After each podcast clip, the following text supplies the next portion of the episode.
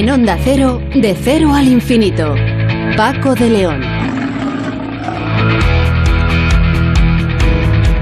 Señoras y señores, muy buenas madrugadas y bienvenidos a nuestra cita semanal aquí en Onda Cero, de cero al infinito. Hoy especialmente contentos, porque a pesar de que nos gusta mucho, muchísimo nuestro trabajo y lo que hacemos, también nos gusta vivir unos días de desconexión e iniciamos vacaciones justo cuando terminemos. Este es, por lo tanto, el último programa de la temporada de Cero al Infinito, el que vamos a empezar hablando con el doctor Alberto Jauregui, que es jefe de cirugía torácica y trasplante pulmonar del Hospital Valdebrón. En este hospital se ha realizado la primera intervención de doble, doble trasplante de pulmón a un paciente post-COVID la primera intervención de este tipo en nuestro país. Nueve horas de operación y 15 profesionales sanitarios han devuelto la vida a un hombre de 52 días que en pocos días va a ser dado de alta, se va a ir tranquilamente a su casa. También vamos a hablar con José Manuel de la Rosa, que es investigador del CSIC y profesor de la Universidad de, la Universidad de Sevilla. Es autor del libro De la micro a la nanoelectrónica, un tema apasionante. ¿Dónde está el límite de lo pequeño de esos nanocomponentes eh, que, eh, con los que actualmente se trabaja? Y al final de la primera hora tendremos una sorpresa un viejo conocido de esta casa que nos va a hablar de poesía, porque es eh, el último libro que ha escrito, es un poemario muy curioso, muy interesante, ideal para, para los días de veranos. Y bueno, metidos ya de lleno, desgraciadamente, en, la llamada quinta ola de la COVID-19 y con un panorama, desde luego, muchísimo más esperanzador que en la época más dura, ¿verdad? Más esperanzador gracias a, a las vacunas, pero sigue siendo preocupante aún hemos creído conveniente recordar la entrevista que allá por el mes de marzo emitimos en este programa, una entrevista que hacíamos a, Margarita del Val, ha sido un poco la voz de la ciencia durante la pandemia, una gran viróloga, una eh, destacadísima investigadora, eh, y en esa entrevista hablábamos del año que por entonces, allá en el mes de marzo, insisto, se cumplía de la pandemia, de la COVID. Sonsoles Sánchez Reyes nos contará hoy la historia de María Pita y José David de la Fuente, el profesor de la Fuente, nos trae hoy la parte más divertida y curiosa de las matemáticas. En este vuelo por el conocimiento que hoy pilota el comandante Nacho Arias, vamos a disfrutar también de una música espléndida, la que nos trae como invitado musical Vangelis.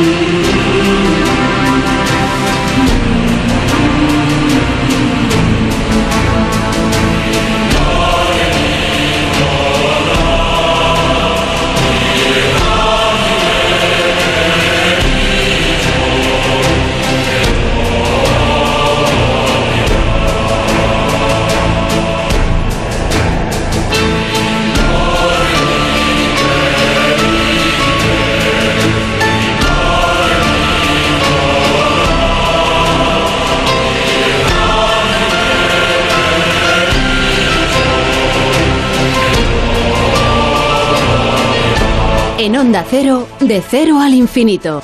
El Hospital Valdebrón ha realizado un trasplante de dos pulmones, de ambos pulmones, a un paciente de 51 años, se llama Jordi, eh, que los tenía, según han dicho los médicos, literalmente destrozados tras pasar una COVID severa. Este es el primer caso en España de trasplante pulmonar a un paciente post-COVID. En otras palabras, un hecho histórico en esta pandemia y en la sanidad española, como lo han definido los propios profesionales. Jordi se contagió a principios de este año en la tercera ola del virus, del coronavirus, y llevaba 122 días ingresado en la UCI del hospital de Belvich. La inflamación causada por el coronavirus había causado daños irreversibles en sus pulmones. Afortunadamente no tenía ninguna enfermedad previa importante antes de, de su contagio, tras una operación de imaginar que muy complicada.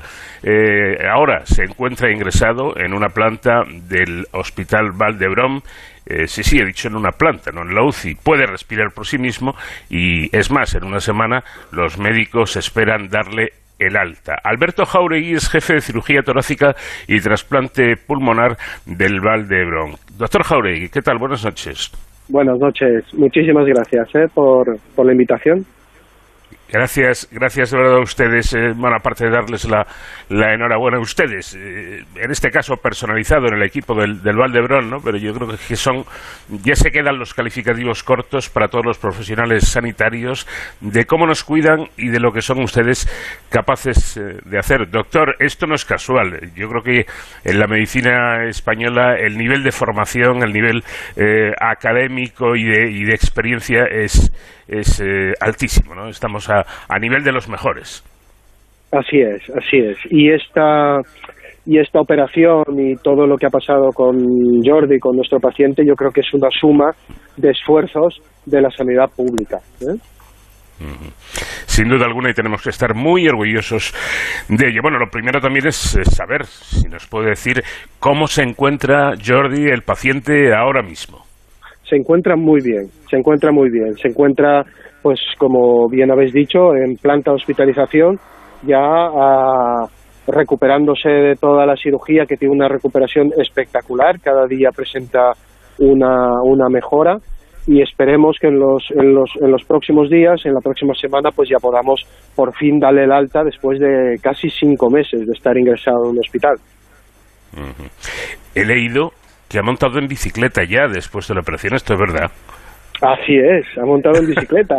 El proceso de la recuperación es, es, es clave. Siempre les decimos a nuestros pacientes que, que la cirugía del trasplante de pulmón es el, es el, es el primer paso, el paso, el, probablemente uno de los pasos más grandes, pero luego queda toda la subida a la montaña y esa subida a la montaña es la recuperación después de esta, de esta operación tan grande y Jordi, la verdad, pues desde la primera vez que lo vimos, que literalmente solamente podía mover un dedo después de tantos días ingresado, pues ahora está haciendo bicicleta ya, o sea, ha sido una recuperación espectacular. Claro, llama la atención porque, hombre, evidentemente el problema gordo, por así decirlo, que tenía Jordi es que sus, sus, pulmones no es que no funcionaran, eh, es, que, es que no funcionaban nada, ¿no? Llevaba eh, cuatro meses con, con, el soporte de ECMO. Pero aparte de esto, digo, doctor, que el problema está en que tanto tiempo en UCI eh, llega a dificultar los movimientos hasta, hasta cotas extremas, ¿no? El hecho de estar encamado, de estar en la UCI tanto tiempo, la musculatura se resiente muchísimo. Claro, imaginaros vosotros, lo que, lo que le fallaron a él fueron los pulmones desde el principio, cuando se contagió. Pero claro, tanto tiempo ingresado en la UCI, pues ese cuerpo se ha resentido muchísimo, como muchos pacientes que ingresan durante mucho tiempo en los hospitales, pues el cuerpo se resiente mucho. Ahora tiene unos pulmones nuevos, pero su cuerpo tiene que aprender a vivir con estos pulmones nuevos y sobre todo se tiene que recuperar y ganar musculatura para volver a tener pues esta calidad de vida que tenía antes del trasplante. Uh -huh. Decíamos que actualmente está, que está en planta, que está bien, nos está ratificando usted mismo, eh, que respira por, por sí mismo con algún tipo de ayuda o sin ningún tipo de ayuda. Sin ninguna ayuda. Eso fue, bueno, uno, uno de los momentos más especiales de toda esta historia fue eh, poderle retirar esta máquina que oxigenaba por él, pero también otro momento pues muy muy esperanzador fue cuando por fin pudimos quitarle el, el oxígeno. Después de tantos y tantos y tantos meses que necesitaba este oxígeno con estas máquinas pues verlo sin ninguna necesidad de oxígeno suplementario pues ha sido vamos ha sido un, un momento muy emocionante no para nosotros muchísimo pero sobre todo para él no se lo iba a decir, a pesar de que usted en concreto, y me imagino que los, los 15 miembros, creo que fueron, del equipo de sanitarios, entre médicos, eh, enfermeras y, auxiliares, todos tendrán mucha experiencia, pero no terminan de acostumbrarse, se sigue uno emocionando cuando, cuando se consigue un éxito así. Pues mira, Paco, llevamos tantos años con esto ya de los trasplantes de pulmón y no hay ni un solo paciente con el cual no nos emocionemos cuando estamos ahí en el quirófano. Cuando cambiamos estos pulmones, y sobre todo en el caso de Jordi, que tenía los pulmones tan destrozados, y le ponemos estos pulmones nuevos, y vemos que se insuflan por primera vez, que tienen este color tan bonito, que la saturación de oxígeno se dispara en el monitor, es un momento, es un momento mágico. Y mira que llevamos tantos años, pero ese momento nos sigue, nos sigue llenando el corazón. ¿eh? Bueno, eh, al hilo de esta noticia, mm, pues eh, empezamos ya a acostumbrarnos a esto de la, de la máquina ECMO, que, eh, bueno, si yo no me equivoco, lo que hace es lo que el paciente no puede hacer, es decir, mandar oxígeno a, a la sangre para, que, para que todo funcione en ese organismo. Pero ¿cómo es esta máquina y, y, cómo, y cómo hace su función? Pues esta máquina se utiliza sobre todo en los casos que son más graves, en los cuales el ventilador ya no es suficiente para aportar esta cantidad de, oxígeno al cuerpo, pues se tiene que colocar unas, unos, unos tubos especiales, unas cánulas especiales en el cuerpo de los pacientes que literalmente extraen su sangre, extraen la sangre, la oxigenan y la vuelven a meter en el organismo. Entonces hacen la función que tienen los pulmones porque mm, pero se utilizan cuando los pulmones realmente ya no funcionan para nada. Y era el caso sobre todo de Jordi. Era un, caso en el que los pulmones le dejaron de funcionar muy al principio del contagio. Vieron que eh, conectarlo a la máquina de ventilación no era suficiente y tuvieron que conectarle esta máquina que durante más de 120 días pues estuvo haciendo sus funciones de pulmón. Y él ha estado consciente en todo momento. Imaginaros vosotros estar en una cama de la UCI con una máquina que está respirando por ti literalmente porque tú no puedes respirar porque tus pulmones no funcionan. Madre mía, realmente, realmente increíble. Efectivamente, más de 120 días. Eh, mm, doctor, eh, ¿cuánto tiempo puede estar eh, una persona conectada a una máquina como esta? Pues, mire, con la experiencia médica se ha visto que pueden los, los casos que están descritos en la literatura pues pueden estar casi hasta cinco meses, que es lo que está descrito. Seguramente pueden estar más tiempo, ¿eh? pero es verdad que no es el primer caso de trasplante de pulmón que hacemos conectado a esta máquina, pero sí que es el que ha estado más tiempo y el que ha tenido la infección por coronavirus que ha motivado el trasplante de pulmón. Bueno, si los pulmones de Jordi, yo no soy médico, pero, pero he visto eh, fotografías de, los pulmones eh, que fueron extraídos y eh, estaban literalmente hechos trizas, ¿no? Absolutamente destrozados, vamos, que no funcionaban absolutamente nada. Entonces, durante la operación, el, el paciente seguía conectado a la máquina ECMO? Seguía conectado a la máquina ECMO Dentro de quirófano cambiamos, esta máquina era el mismo circuito, pero es una máquina ECMO mucho más grande, por decirlo de alguna forma, con el que se opera a corazón abierto, porque teníamos que dar soporte a, estos nuevos pulmones y también dejar descansar un poco el corazón. Recordar que el corazón va de la mano de los pulmones. Entonces, una cirugía tan complicada y tan larga, necesitábamos la ayuda de momento de esta, de esta máquina. Luego, al acabar la operación, pues volvemos a conectarlo al ECMO más pequeño y estuvo conectado cuatro días más después del trasplante cuando se vio que realmente ya no era necesario este soporte y entonces se pudo se pudo se pudo retirar. Eh, como usted mismo ha señalado, no es la primera vez que, se lleva a cabo una intervención como, como esta, eh, pero sí es la primera vez que, se ha hecho en, en España imagino que ustedes, ustedes estaban al corriente ¿no? de, cómo se habían realizado eh, intervenciones así, por ejemplo, en Estados Unidos. Así es, así es. De hecho, se, no, se encendieron todas las alarmas eh, cuando eh, los primeros casos de pacientes por coronavirus fueron trasplantados de pulmón en China ya en abril del año pasado. Eh, con el tiempo pues se han ido trasplantando algunos pacientes en Europa, sobre todo en Italia y en Austria, y ahora la mayor cantidad de pacientes que se trasplantan de pulmón por coronavirus están en Estados Unidos. Entonces, poco a poco hemos ido también aprendiendo, conociendo más esta enfermedad y aprendiendo las indicaciones que están ya mucho más establecidas, o sea, no, es, no, es, no, no le podemos ofrecer un trasplante de pulmón a todos los pacientes que tienen coronavirus, obviamente. Eh, ahora sabemos que hay dos tipos de pacientes a los que seguramente tenemos que plantear un trasplante. Por un lado está el tipo de pacientes como Jordi, que han estado desde el principio ingresados en la UCI y que no han podido salir del hospital. Y por otro lado, que es lo que estamos viendo ahora, Paco, es eh, estos pacientes que probablemente hayan pasado con la UCI o no, se han infectado de coronavirus, pero que ahora tienen unas secuelas en los pulmones que no les deja respirar y que están con oxígeno en casa. Entonces, claro, son dos tipos de pacientes diferentes, pero afectados por la misma enfermedad, que es el coronavirus. Claro, lo que es que esa es una cuestión que, a veces se nos olvida, ¿no? Eh, no es solamente salir vivo del, SARS-CoV-2, eh, ¿verdad? Sino que incluso una vez que el paciente es dado de alta, en los casos más graves pueden quedar unas secuelas muy pero que muy serias. Pero ustedes han advertido que esta intervención no es válida para cualquier tipo de paciente, por desgracia. ¿Qué condiciones debe reunir el paciente para poder ser sometido a este trasplante? Pues la primera condición y la más importante es que el paciente no tenga una infección activa por coronavirus tiene que haber pasado el coronavirus. Eh, la segunda indicación es que el paciente tenga alguna capacidad de recuperación, porque es verdad que Jordi estaba muy débil, pero aún así mm, su musculatura todavía permitía algún tipo de recuperación.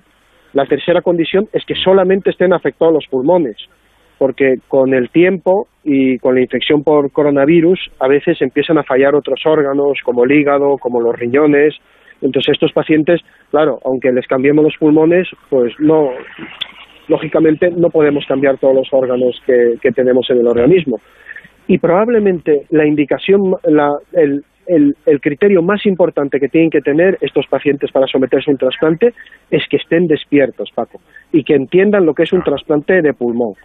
Mm, porque no deja de ser, aparte de una cirugía muy complicada que atañe muchos riesgos, él tiene que tomar una medicación que le baja las defensas, una medicación inmunosupresora de por vida y tiene que seguir controles médicos de por vida. Entonces, el paciente tiene que saber que para, para nosotros intentar salvarle la vida, vamos a intentar hacerle un trasplante de pulmón y él nos tiene que dar su consentimiento. No podemos trasplantarlo si él está dormido y está inconsciente. Eso, eso no se puede hacer. Éticamente no se debería hacer. Claro claro. Eh, evidentemente estamos hablando de una intervención que no es, no es nada sencilla, no es ninguna broma, sino más bien todo lo contrario. Yo, con su permiso, doctor Jauregui, me gustaría em, reconocer el trabajo de todos los profesionales, porque a veces se, se comete involuntariamente, eh, con toda seguridad, la, injusticia de pensar solo en el equipo que implanta, por así decirlo, los, los pulmones. Pero tengo entendido que una intervención de este tipo, con, con, COVID o sin COVID, cualquier trasplante, empieza desde el momento de la extracción de los órganos del donante. Una extracción que debe ser impecable para que luego esos órganos puedan ser trasplantados, ¿no? Así es. De hecho, empieza mucho antes.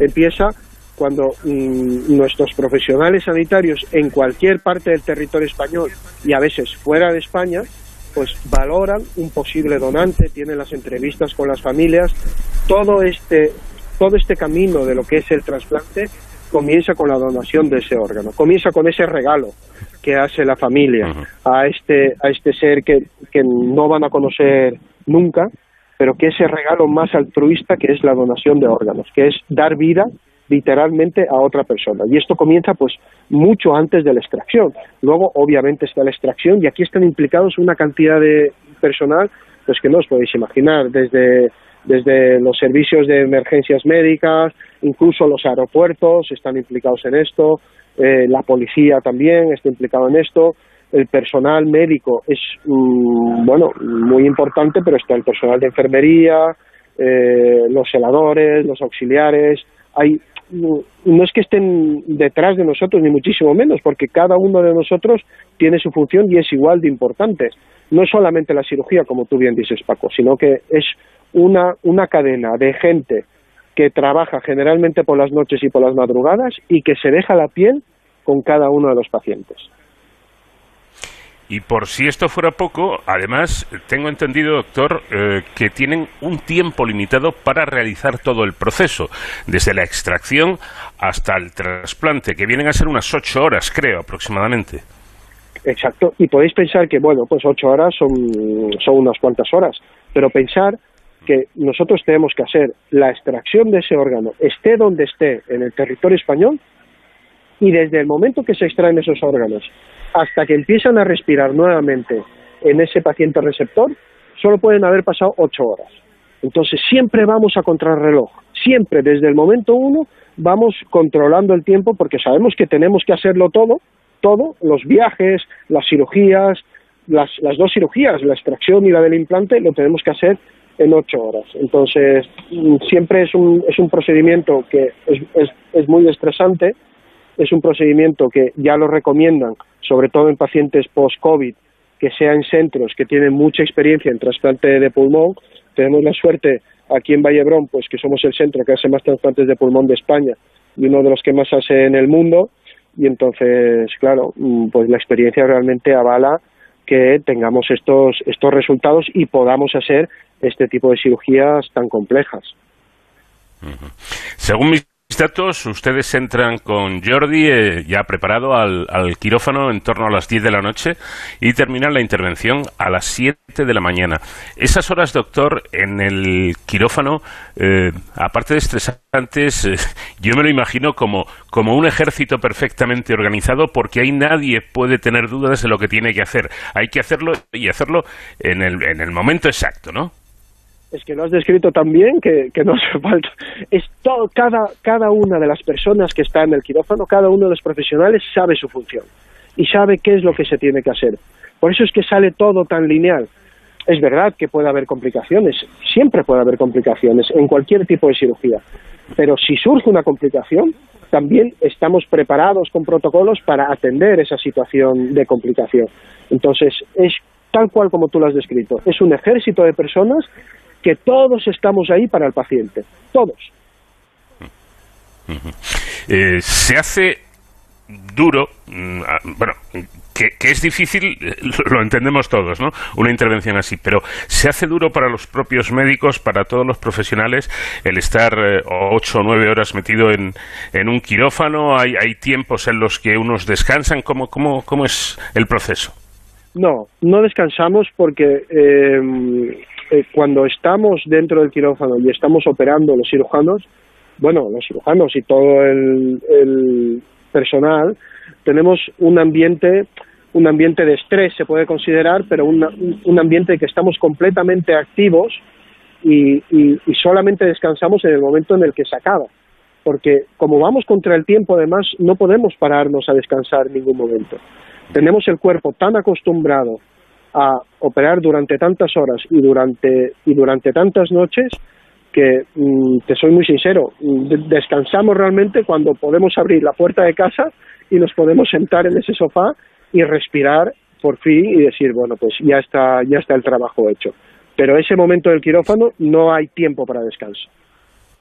Misión cumplida, efectivamente, y es cuando la propia satisfacción, incluso me imagino que, ayuda a que ustedes descansen, descansen y, bueno, puedan recuperarse de, de ese esfuerzo verdaderamente extraordinario. No le voy a pedir que me cuente la operación paso a paso, porque sería complicado. Y, tampoco tenemos mucho más tiempo, pero sí me gustaría que nos dijera cómo es, que nos hiciera, si es posible una fotografía sonora del momento, bueno, lógicamente son dos órganos, los dos pulmones, eh, primero se conecta uno eh, o, se, o se trasplanta uno y luego, y luego el otro. E, el momento sobre todo cuando el primer pulmón empieza a funcionar, ¿qué es lo que pasa en el quirófano? ¿Cómo es eso? Pues imaginaros este momento, que es que tenemos a un paciente abierto con la cirugía, estamos viendo esos dos pulmones, estamos viendo el corazón también, y estamos viendo esos dos pulmones que no funcionan. Dos pulmones que están completamente colapsados, eh, que tienen una coloración muy oscura y que no funcionan. Pues quitamos primero uno de esos pulmones, que es una parte, probablemente la parte más complicada de la cirugía, porque eh, desconectarlo, por decirlo de alguna forma, de, la unión que tiene con el corazón, pues es una parte de muchísimo riesgo durante la cirugía. Y ese momento en el que hemos desconectado ese pulmón, abrimos el pulmón nuevo y lo conectamos y vemos que empieza a entrar sangre en ese pulmón y la sangre se empieza a oxigenar cuando el pulmón se empieza a hinchar y la saturación se dispara hasta el 100%, es un momento mágico, Paco, mágico, porque de no tener pulmones a volver a tenerlos en cuestión de pocas horas, es, mm, nosotros lo seguimos considerando un milagro. Bueno, es que, es que mm, la medicina, la, propia investigación, la ciencia, em, es eso, medicina y ciencia, pero a veces, a veces parece magia, aunque, aunque no lo sea. Una última pregunta. En el, en el proceso de la intervención, ¿hubo algún momento, alguna complicación, algún instante em, crítico o, fue todo más o menos eh, de manera controlada? ningún, ninguna complicación, ninguna complicación. Teníamos el miedo de, de, otros países que tienen también experiencia en trasplante de pulmón después del coronavirus, que ya informaban que estos pulmones estaban muy adheridos y que había mucho riesgo de sangrado durante la cirugía. Eh, pero con todo esto, sabiéndolo, bueno, se tuvo como en todos los pacientes, un cuidado excesivo en que no nos encontremos con ningún sangrado y el procedimiento fue, Paco, muy lineal, muy lineal. Todo salió muy bien y los guantes pues se encajaron en Jordi como si fuera un guante. Bueno, hasta el punto de que ahora mismo estoy viendo una fotografía que han publicado eh, de, Jordi, está junto a usted hablando, y la verdad es que el aspecto es, es extraordinario. Esto unido a lo que usted nos ha dicho, bueno, hace pensar que, que Jordi, además de haber salvado la vida, pues va a tener una, una, vida estupenda el, el, resto que le quede, ¿no? Se trata de eso, se trata, y es lo que le dije también a Jordi, de hecho se lo dije ayer, porque claro, ahora le vienen todos los miedos, que es lógico, bueno, voy a salir a la calle, qué va a pasar con mi vida, volver a retomar mi trabajo, claro, y lo que le decimos a los pacientes es que ellos no vivan en una burbuja de cristal, Obviamente que tienen que tener cuidado, tienen un órgano trasplantado, pero no se trata de que vivan en una burbuja de cristal. Sobre todo se trata de que disfruten de la vida, que disfruten de cada día, porque cada día es un regalo y es una segunda oportunidad para ellos. Pues para que existan estos regalos y estos casi casi milagros tienen que existir médicos como como nuestro invitado Alberto Jauregui, jefe de cirugía torácica y trasplante pulmonar del Hospital Valdebrón, del doctor Jauregui y de todos, ¿eh? no nos queremos olvidar de ninguno, de todos los profesionales sanitarios y concretamente en este caso de esas 15 personas que estuvieron durante nueve horas sin moverse al pie de, la mesa de operaciones velando porque todo fuera como finalmente ha ido extraordinariamente bien. Doctor Jauregui, nuestra admiración y nuestro reconocimiento para todos ustedes. Enhorabuena. Muchísimas gracias. Un abrazo muy fuerte.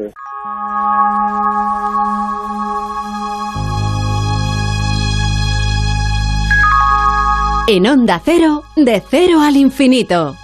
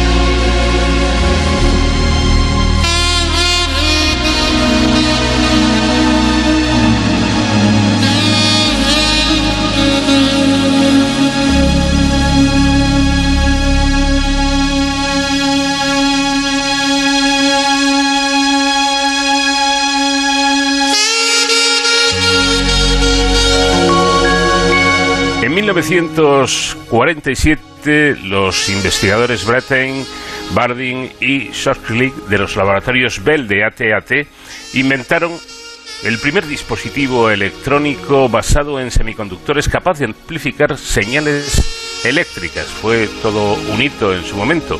Se denominó transistor y fue mejorándose hasta que a mediados de la década de los 50 eh, comenzó a utilizarse para fabricar receptores de radio mucho más compactos y portátiles que los existentes hasta el momento y más tarde reemplazó a otros dispositivos electrónicos. Apenas una década después, en 1958, Jack Kilby, un joven físico e ingeniero contratado por la compañía Texas Instruments, tuvo la idea de fabricar todos los elementos necesarios para realizar un circuito condensadores, inductores, transistores, empleando material semiconductor e integrándolos en un sustrato común. El resultado fue lo que hoy denominamos circuito integrado. Así fue como sucedió el nacimiento de la electrónica moderna, la microelectrónica. Desde entonces se han fabricado dispositivos cada vez más compactos, capaces de hacer posible en la actualidad aplicaciones tan punteras como la computación neuronal o los ordenadores cuánticos. Esta evolución no ha cesado y lejos de estar agotada nos lleva a la transformación digital en la que nos hallamos inmersos. Voy a saludar ya a José Manuel de la Rosa, que es eh, investigador del CSIC y autor del libro De la micro a la nanoelectrónica, el último título de la colección que sabemos de editado por CSIC Catarata. José Manuel, ¿qué tal? Buenas noches. Hola, buenas noches. ¿Qué tal? Bueno, y después de, estos cambios tan increíbles que, se han dado a lo largo de los años en este campo, ¿qué se vislumbra en el horizonte de la electrónica en el siglo XXI? Bueno, muy buena pregunta.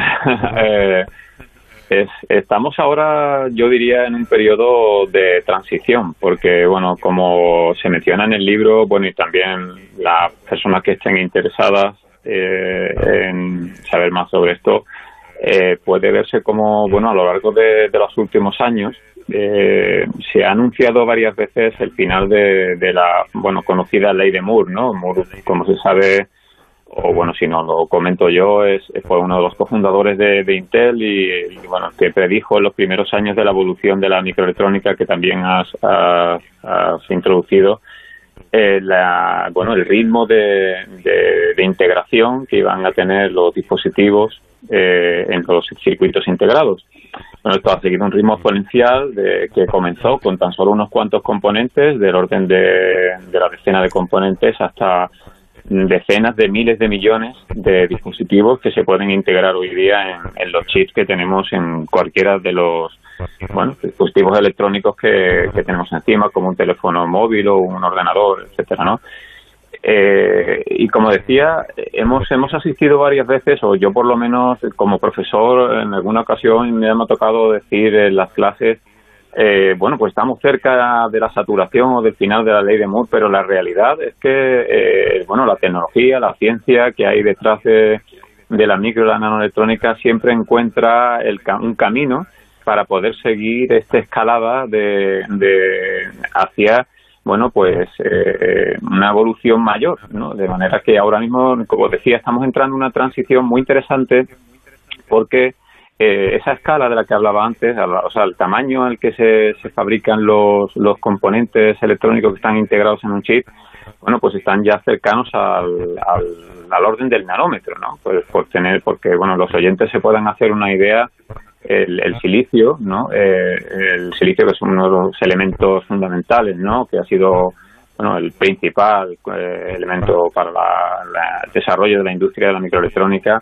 pues en la, estructura del silicio, la, bueno, hay una, una distancia, se llama la, de la distancia de la red cristalina, eh, la constante de red, que es del orden de 0,5 nanómetros, un poquito más de 0,5 nanómetros. Esto quiere decir que si ahora ya hay tecnologías, por ejemplo, IBM anunció hace poco, hace unas cuantas semanas, que ya tenía disponible la tecnología de 2 nanómetros, eso quiere decir que se pueden construir eh, transistores, elementos que se pueden integrar en un chip que tienen, bueno, pues unos cuantos átomos de, silicio o bueno, o del, o del componente del material que sea. Esto, como decía, abre la puerta a, un nuevo mundo, un nuevo mm, eh, conjunto de posibilidades, también de problemas y de retos, ¿no? Para la ciencia y para la tecnología que, como decía, que subyace detrás de la, de la micro y la nanoelectrónica que sin duda, bueno, pues cambiarán el paradigma de, muchas de las, de las aplicaciones que tenemos ahora y lo estamos viendo ya las comunicaciones y, y pronto lo vamos a ver también en, en, el ámbito de la computación, ¿no? Eso lo esbozo un poco en el libro cuando hablo un poco de la, del tema de la aplicación hacia las redes neuronales y la computación neuronal, ¿no? Entonces, bueno, ahí hay muchas mm, muchas líneas de, investigación ahora abiertas, algunas, por ejemplo, la computación cuántica, que también las, las has comentado en tu introducción, pues eh, hay algunas líneas que todavía están en un estadio muy primitivo, podríamos decir en la infancia de, su desarrollo, y otras que sí que están más desarrolladas, con nuevos materiales eh, que complementarán o incluso llegarán a reemplazar al silicio, como son los algunos materiales derivados de alótropos del carbono, ¿no? Eh, como el grafeno, los nanotubos de carbono, etcétera. O sea, ahí ahora mismo estamos viviendo un periodo, diríamos, de transición, ¿no? Que coexistirá durante un tiempo con, con la era del silicio que hemos conocido hasta ahora y que con silicio todavía le queda, en mi opinión, mucha vida y, bueno, será eh, complementada, ¿no? Con, con, estos nuevos materiales, dispositivos y tecnologías, ¿no? Bueno, da la sensación de que estamos hablando sobre todo de tamaño. Em, ¿Hay un límite? ¿Hay un límite? O, claro, como, como cada vez se manejan eh, cosas más pequeñas, ¿verdad? Pues uno dice, no sé dónde estará el límite. Mm, muy buena pregunta. Eh, claro, efectivamente. ¿Tocaremos techo, mejor dicho, suelo, en algún momento?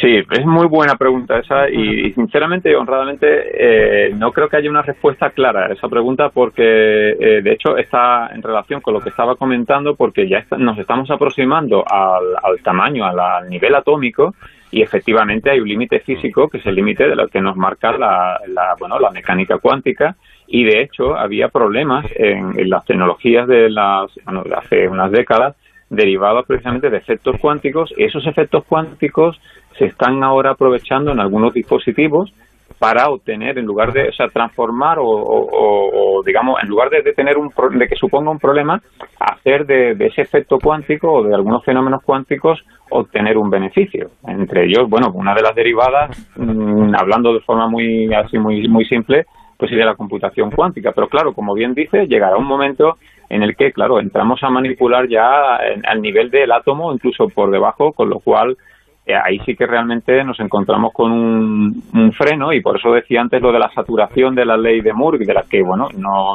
se habla continuamente. Yo, como decía antes, yo llevo ya décadas eh, diciendo, bueno, en distintos foros, bueno, pues ya estamos a cinco años, a seis años, etcétera, y no solo yo, muchísima gente mucho más importante y que sabe mucho más, eh, anunciando esta saturación de la ley de Moore, pero la realidad es que no la vemos. ¿Por qué?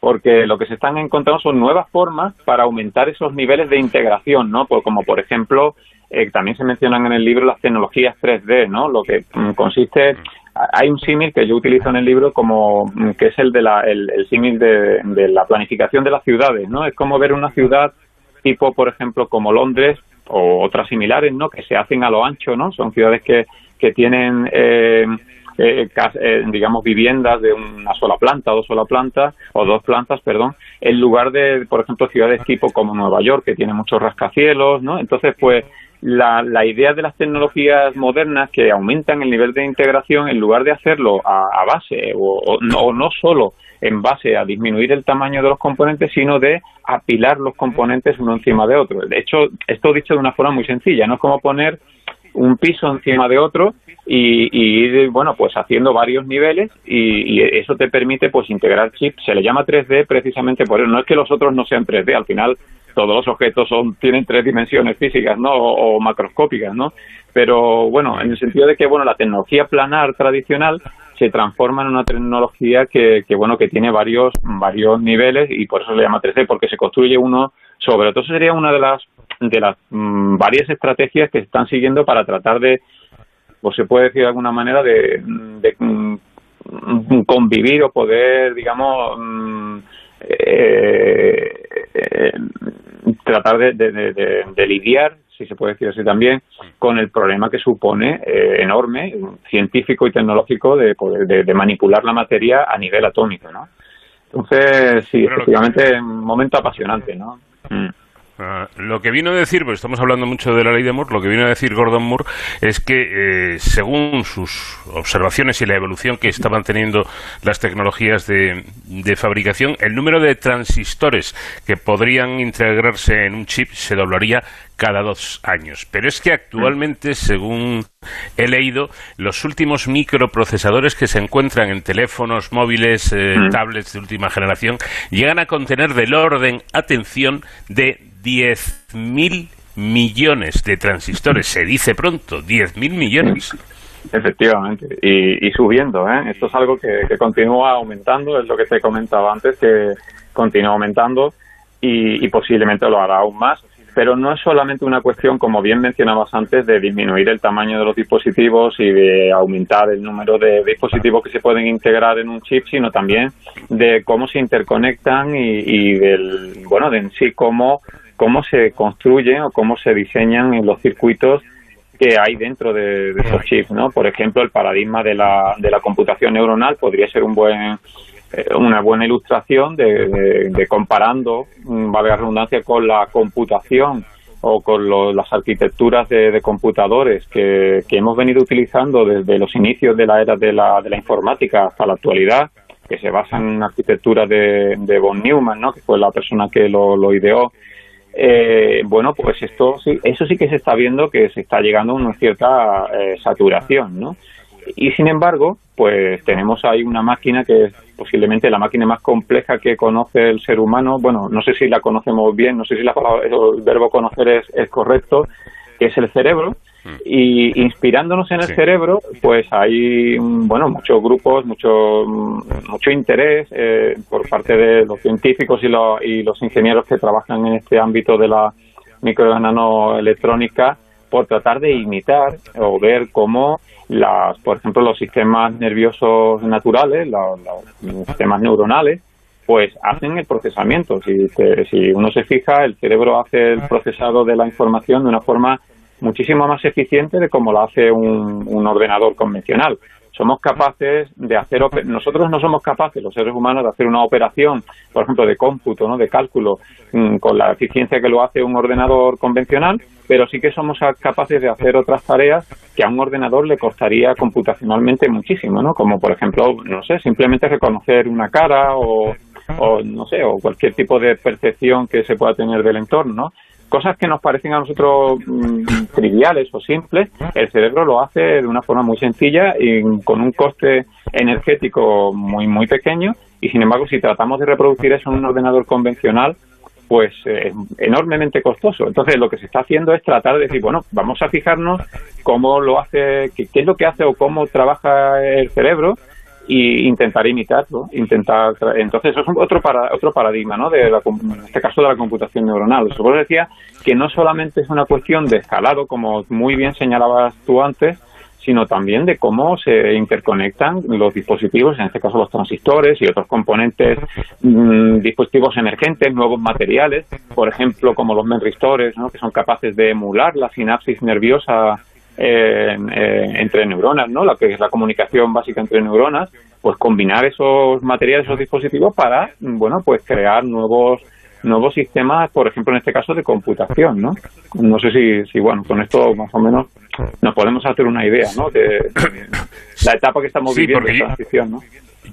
Yo, yo creo que el ejemplo es, eh, es muy bueno, ¿no? Efectivamente, eh, se da ese contrasentido de que un ordenador es capaz de hacer eh, operaciones matemáticas, por ejemplo, de, de, miles de dígitos, ¿verdad? Que el ser humano, pues llegaría un momento sería incapaz de hacer, pero luego algo tan simple como es para un humano reconocer un rostro, pues el ordenador ahí, ahí se pierde. Quizá eh, es por eso que los chips de procesamiento neuromórfico ya son una realidad, eh, pero su uso a gran escala, emulan el sistema neuronal, por supuesto, eh, su uso a gran escala en dispositivos electrónicos todavía no es viable, ¿no? Efectivamente, todavía no es viable, pero bueno, aquí cualquier predicción que se haga seguramente pues nos equivocaremos, ¿no? Porque no, no sabemos, por lo menos yo, ¿no? Eh, pero sí que se va en el buen camino, en mi opinión. Hay buenos grupos de investigación que están trabajando en eso. nuestro, por ejemplo, en nuestro instituto pues hay un grupo bastante, bastante fuerte y, otros, ¿no? En Europa, en Estados Unidos, en Asia también y, yo pienso que esto es algo que, bueno, está en los últimos años está eclosionando a un, ritmo vertiginoso y se están viendo aplicaciones eh, cada vez más, más potentes eh, derivadas del uso o de, este tipo de, aproximaciones, de procesamiento. ¿no? Hemos mencionado el reconocimiento de facial y, de hecho, mm, fíjate que, fíjate que los, los procesadores de teléfonos móviles que tienen reconocimiento facial, la mayoría de ellos, digo la mayoría, pues no estoy seguro si todos, eh, tienen dentro lo que se llaman los neural, en inglés se dicen neural engine, ¿no? Serían como módulos neuronales, es decir, que son ya partes del chip que eh, están construidos, están diseñados de manera que tratan de emular de alguna forma mm, ese procesamiento neuronal. Por eso le llaman los ingenieros que lo han diseñado neural, neural engines, ¿no? Porque son ingenios neuronales porque Porque hacen este procesamiento del reconocimiento facial de una forma mucho más eficiente de lo que lo haría pues una arquitectura computacional convencional. Entonces, si somos capaces de esa aplicación de reconocimiento de imágenes, que bueno, es algo que ya mm, está bastante desarrollado y de hecho lo tenemos, como digo, en dispositivos comerciales.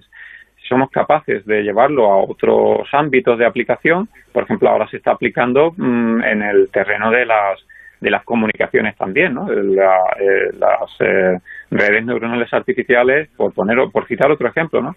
Se están empezando a utilizar, es un campo en el que yo, por ejemplo, trabajo también, eh, para el reconocimiento de, las, de distintos estándares y sistemas de comunicación para descongestionar el espectro electromagnético. ¿no? Estamos viendo que cada vez hay más dispositivos interconectados, más personas utilizando más dispositivos en el famoso Internet de las cosas y esto, bueno, pues el espectro electromagnético, a pesar de que se están aumentando las bandas de frecuencia y demás, bueno, pues llega un momento que se congestiona, ¿no? Bueno, pues ahí la inteligencia artificial, que es uno de los grandes motores, ¿no?, que impulsan todo, todo, todo esto, pues eh, también juegan un papel fundamental porque se están empezando a integrar en, la, en los, por ejemplo, en las redes 5G y en las futuras 6G de sexta generación, que permitirán, mm, usando por ejemplo paradigmas del tipo como la radio cognitiva, llamada radio cognitiva porque eh, detectan de alguna manera eh, la información que hay en el entorno electromagnético, es decir, las distintas redes, por ejemplo, Wi-Fi o Bluetooth que podemos tener o,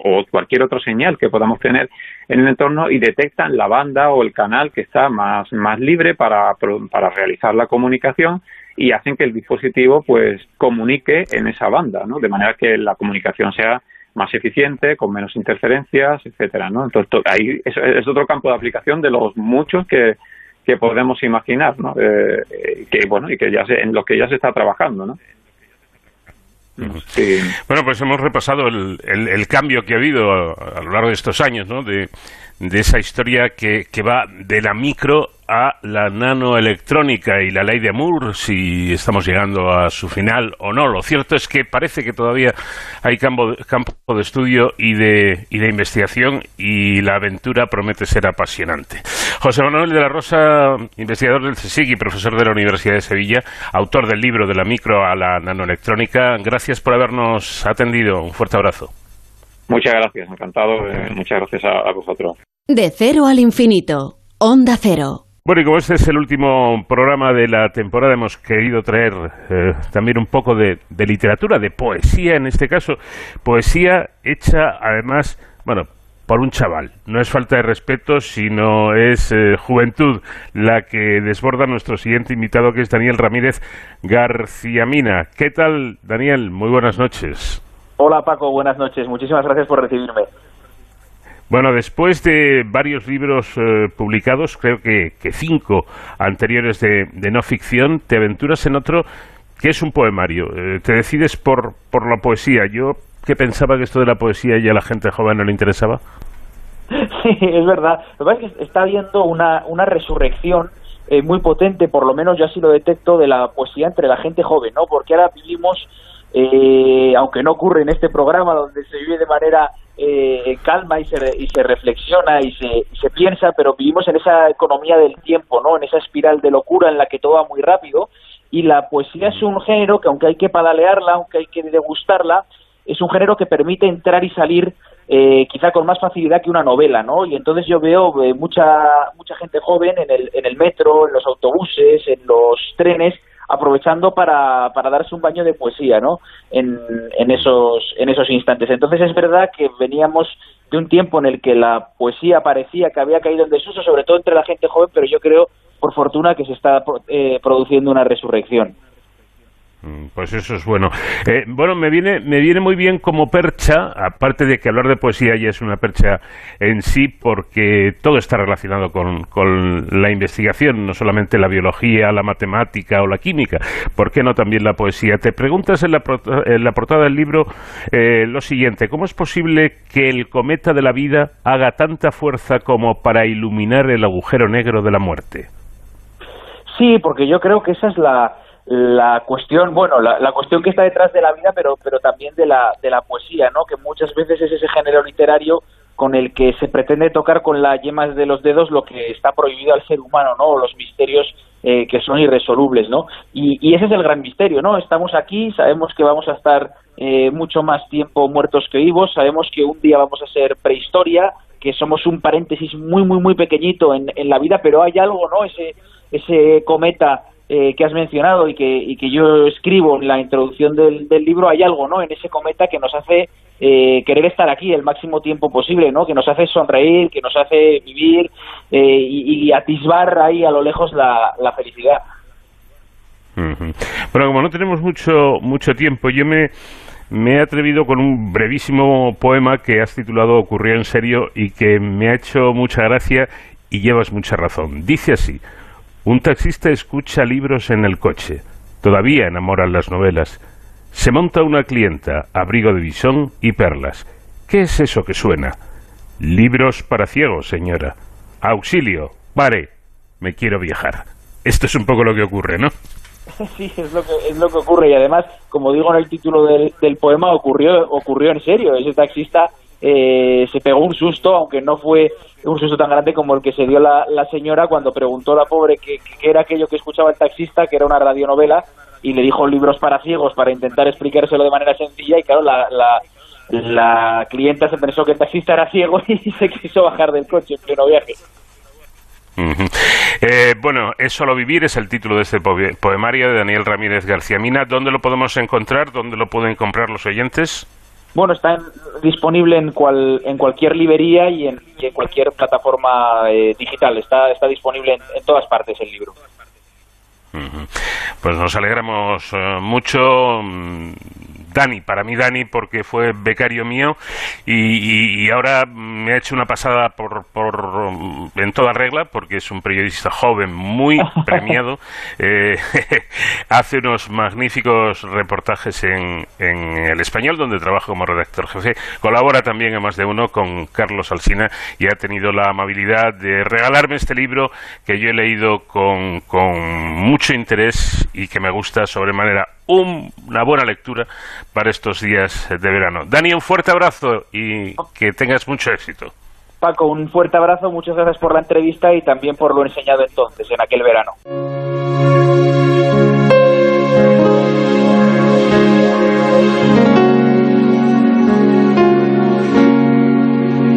Terminamos nuestra primera hora de programa. Vamos a conocer eh, las noticias de los servicios informativos de Onda Cero y después haremos ya el cierre de, de este programa de hoy y el cierre de esta temporada.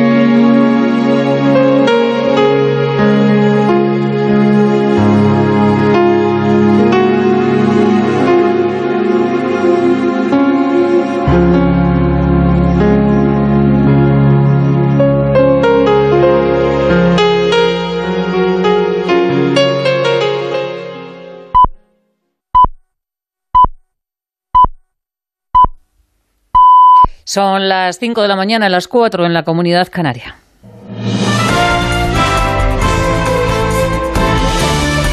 Noticias en Onda Cero.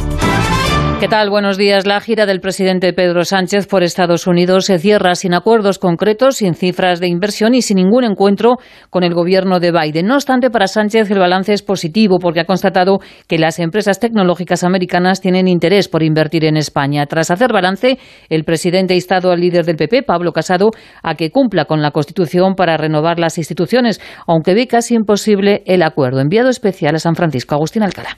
Buenas noches desde California. Pedro Sánchez, en su despedida de Estados Unidos, ha ofrecido una rueda de prensa en la sede de la multinacional tecnológica Hewlett Packard, en la que ha insinuado que no va a llamar telefónicamente a Pablo Casado para desbloquear la renovación de la composición de varios órganos del Estado y ha afirmado que le corresponde al Partido Popular y a su líder el tomar medidas. No solamente es el Consejo General de Poder Judicial, es el Tribunal Constitucional, es el Defensor del Pueblo, es el Tribunal de Cuentas. En fin, creo que si me pregunta qué medida voy a tomar, pues simplemente recordar, recordar y recordar a la oposición que tiene que cumplir con la Constitución española. El presidente ha explicado que si los partidos políticos estamos obligados siempre a cumplir con la Constitución española, en estos tiempos de pandemia es aún más importante para reforzar las instituciones. Sánchez saldrá en breve rumbo a España después de cuatro días en Estados Unidos donde ha mantenido más de una docena de entrevistas con inversores, ejecutivos audiovisuales, digitales y tecnológicos para convencer convencerles de que España es un país ideal para que inviertan su dinero.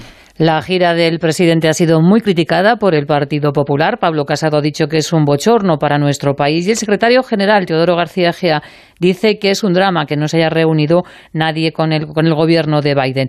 Algo añade Gea que no ha ocurrido en 40 años. La primera vez en 40 años de democracia que un presidente del gobierno pisa Estados Unidos y el gobierno de Estados Unidos no le atiende y no organiza una reunión bilateral, del tipo que sea, al nivel que sea. Los datos de la pandemia siguen al alza, aunque el aumento se estabiliza. Sanidad notificaba ayer 31.000 nuevos positivos, 27 fallecidos y la incidencia se sitúa ya en los 677 casos. Una de las comunidades en las que más ha aumentado los contagios en la última semana es Madrid, que multiplica por cinco los positivos. Paco Paniagua con una tendencia de 677,67 contagios por cada 100.000 habitantes a 14 días, la tasa sigue subiendo aunque se ha ido ralentizando en los últimos días. Tenemos el 6,64% de las UCIs ocupadas por enfermos de COVID. En las últimas 24 horas el Ministerio notifica 31.171 nuevos contagios y 27 fallecidos.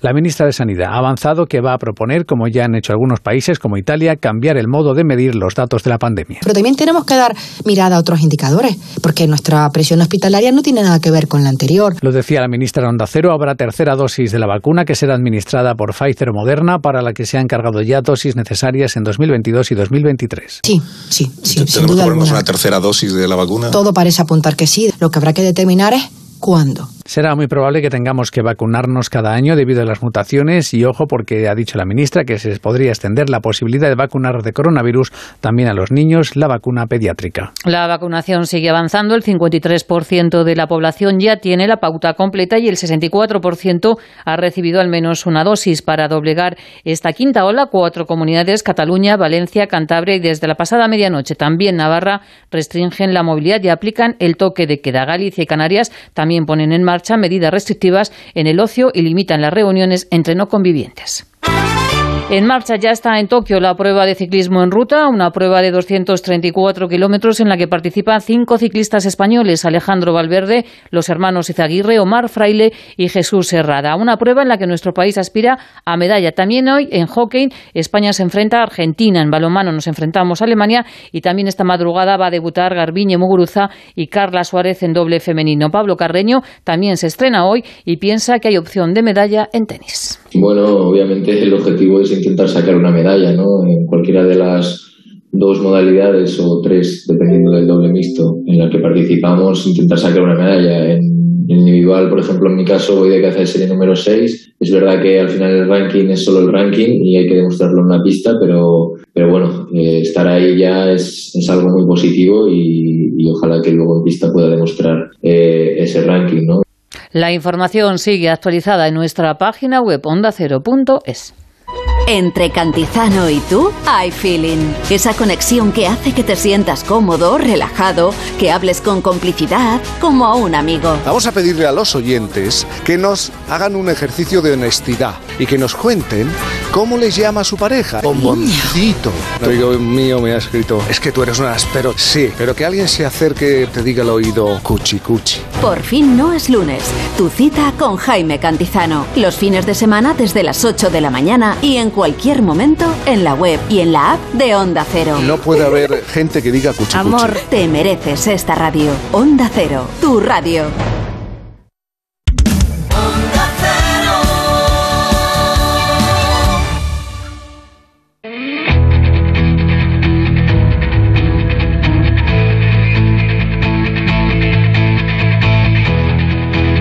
En Onda Cero, de cero al infinito. Paco de León.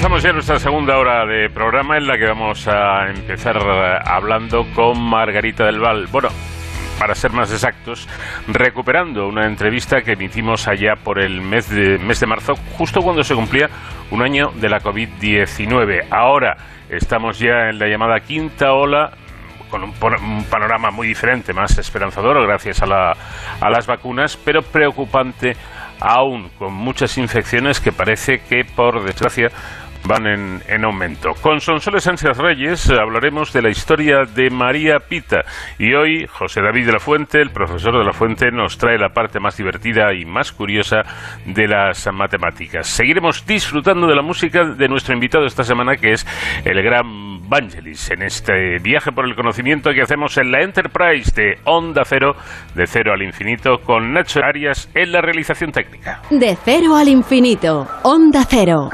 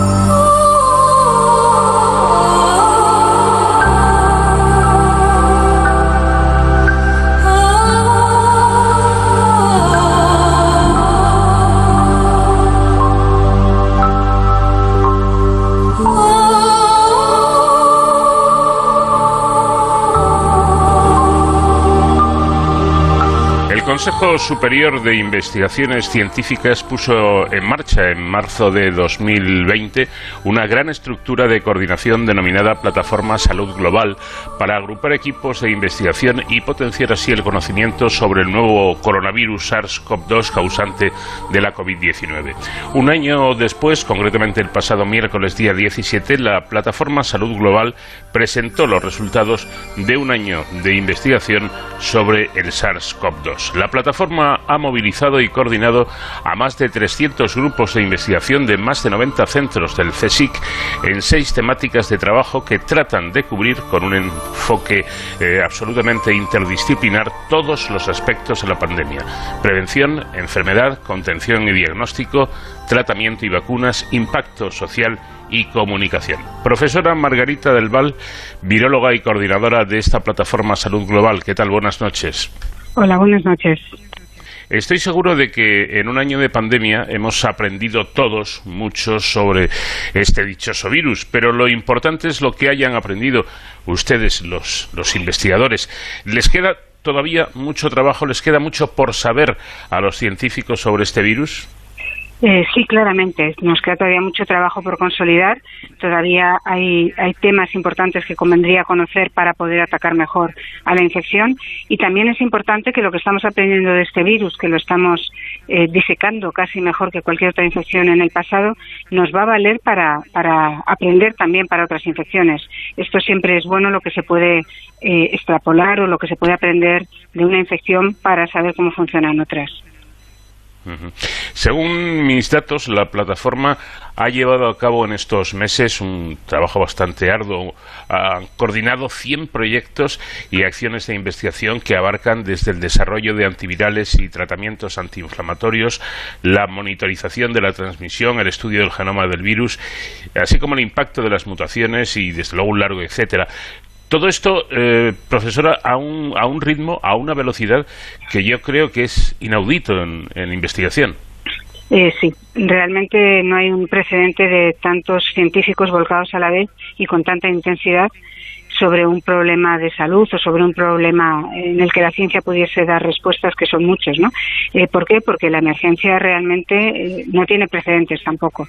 Hay muchos grupos que han trabajado desde los más jóvenes a los más experimentados eh, con una, una intensidad muy alta y además con una orientación distinta a la que tenían antes más creativa, más creativa no, pero muy creativa porque es cambiar de, del tema anterior para orientar todo, todo, todo nuestro bagaje hacia un, reto nuevo eh, y además con una orientación eh, de resolver problemas inmediatamente, no solo generar conocimiento, que también, que es lo que solemos hacer eh, nosotros, sino de resolver problemas y para ello pues se han elaborado eh, pues del orden de 180 patentes, algunas de las cuales ya están en el mercado y en, un, en, un, periodo muy corto de tiempo, surgiendo desde cero la investigación.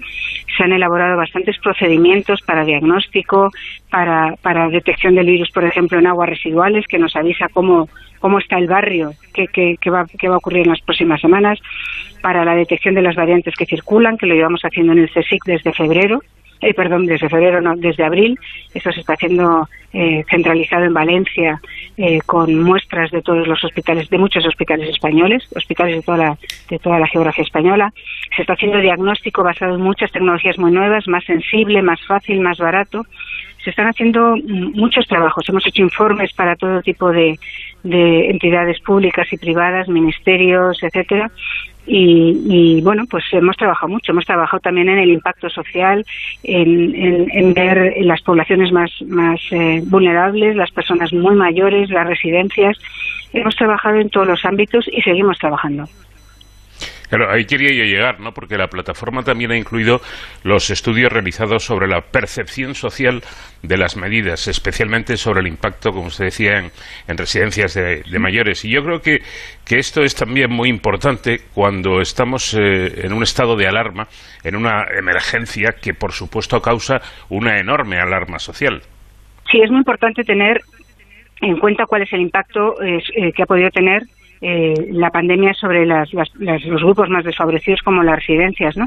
Por ejemplo, con las residencias se han visto el impacto tan tremendo que tenía porque estaban en un poco en tierra de nadie. No eran ni, ni establecimientos sanitarios, claramente, sabemos que no lo son, ni solo sociales porque tienen una, una fuerte necesidad de contacto con el sistema público de salud o con el sistema privado y eso no rodó todo lo bien que tenía que rodar porque nos pilló en una emergencia.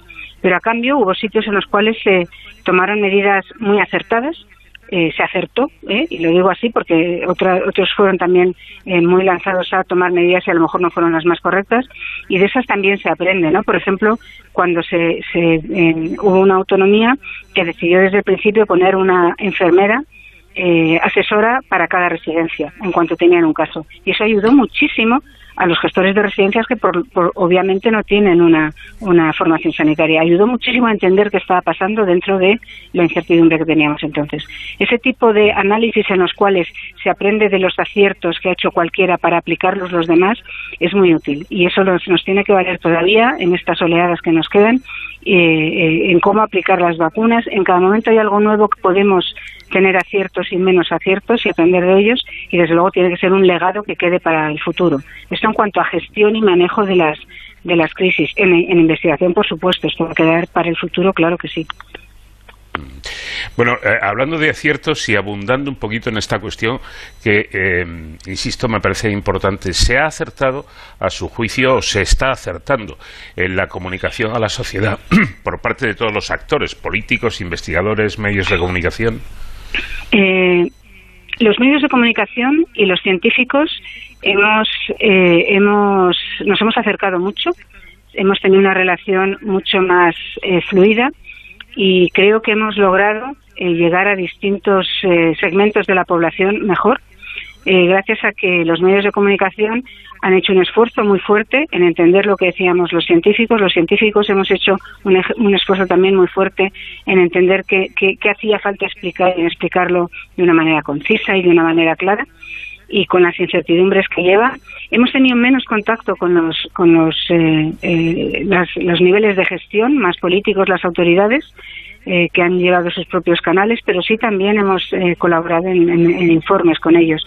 Yo creo que había mucha necesidad de información, sigue habiéndola. Yo todavía estoy sorprendida de la cantidad de necesidad de información que, tenemos todos con las vacunas y la para es una responsabilidad que yo creo que la hemos cumplido muy bien los medios de comunicación y los científicos y que hemos tenido que ir aprendiendo, claro, de los errores, claro que hemos cometido errores todos, ¿no?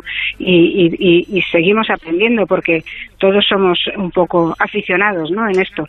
Pero yo creo que nos queda algún segmento de la población eh, a quien llegar pero yo creo que hemos llegado con nuestros distintos estilos, distintos tipos de programas y de redes o medios más clásicos de comunicación, pero también con muchos podcasts y con muchos eh, vídeos grabados. Yo creo que estamos llegando a resolver las incertidumbres y las preguntas de gran parte de la población.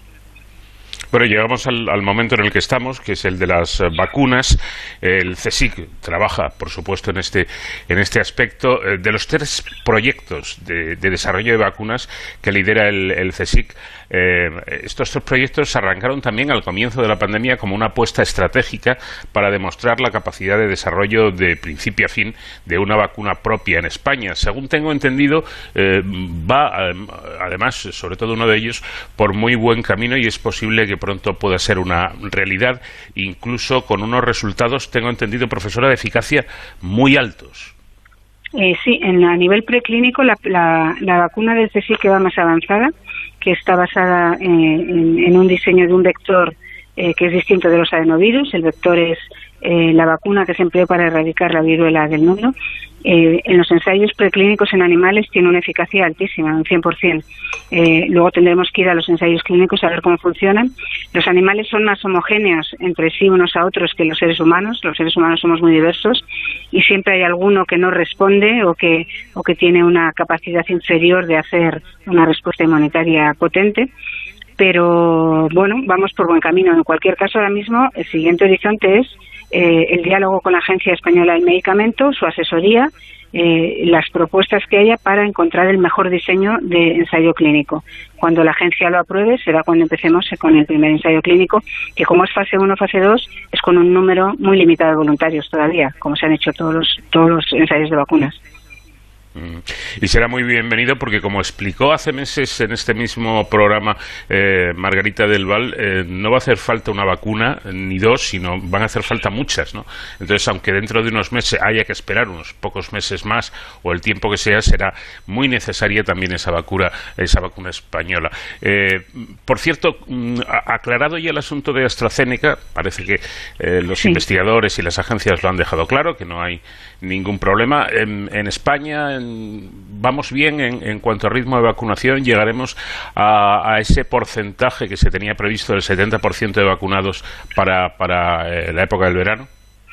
Ese porcentaje de vacunados eh, es el, está basado, lo dice todo, toda la Unión Europea, está basado en las promesas de suministro de dosis que han hecho las compañías farmacéuticas a las autoridades europeas. O sea, no es nuestro gobierno quien lo dice, son, eh, es el conjunto de los gobiernos europeos.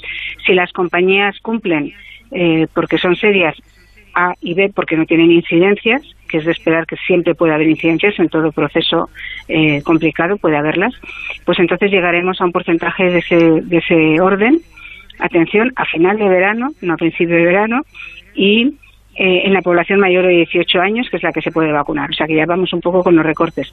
Pero en cualquier caso, lo importante no es que lleguemos a ese porcentaje de la población. Lo importante es que lleguemos al 100% de la población que, tiene un riesgo altísimo.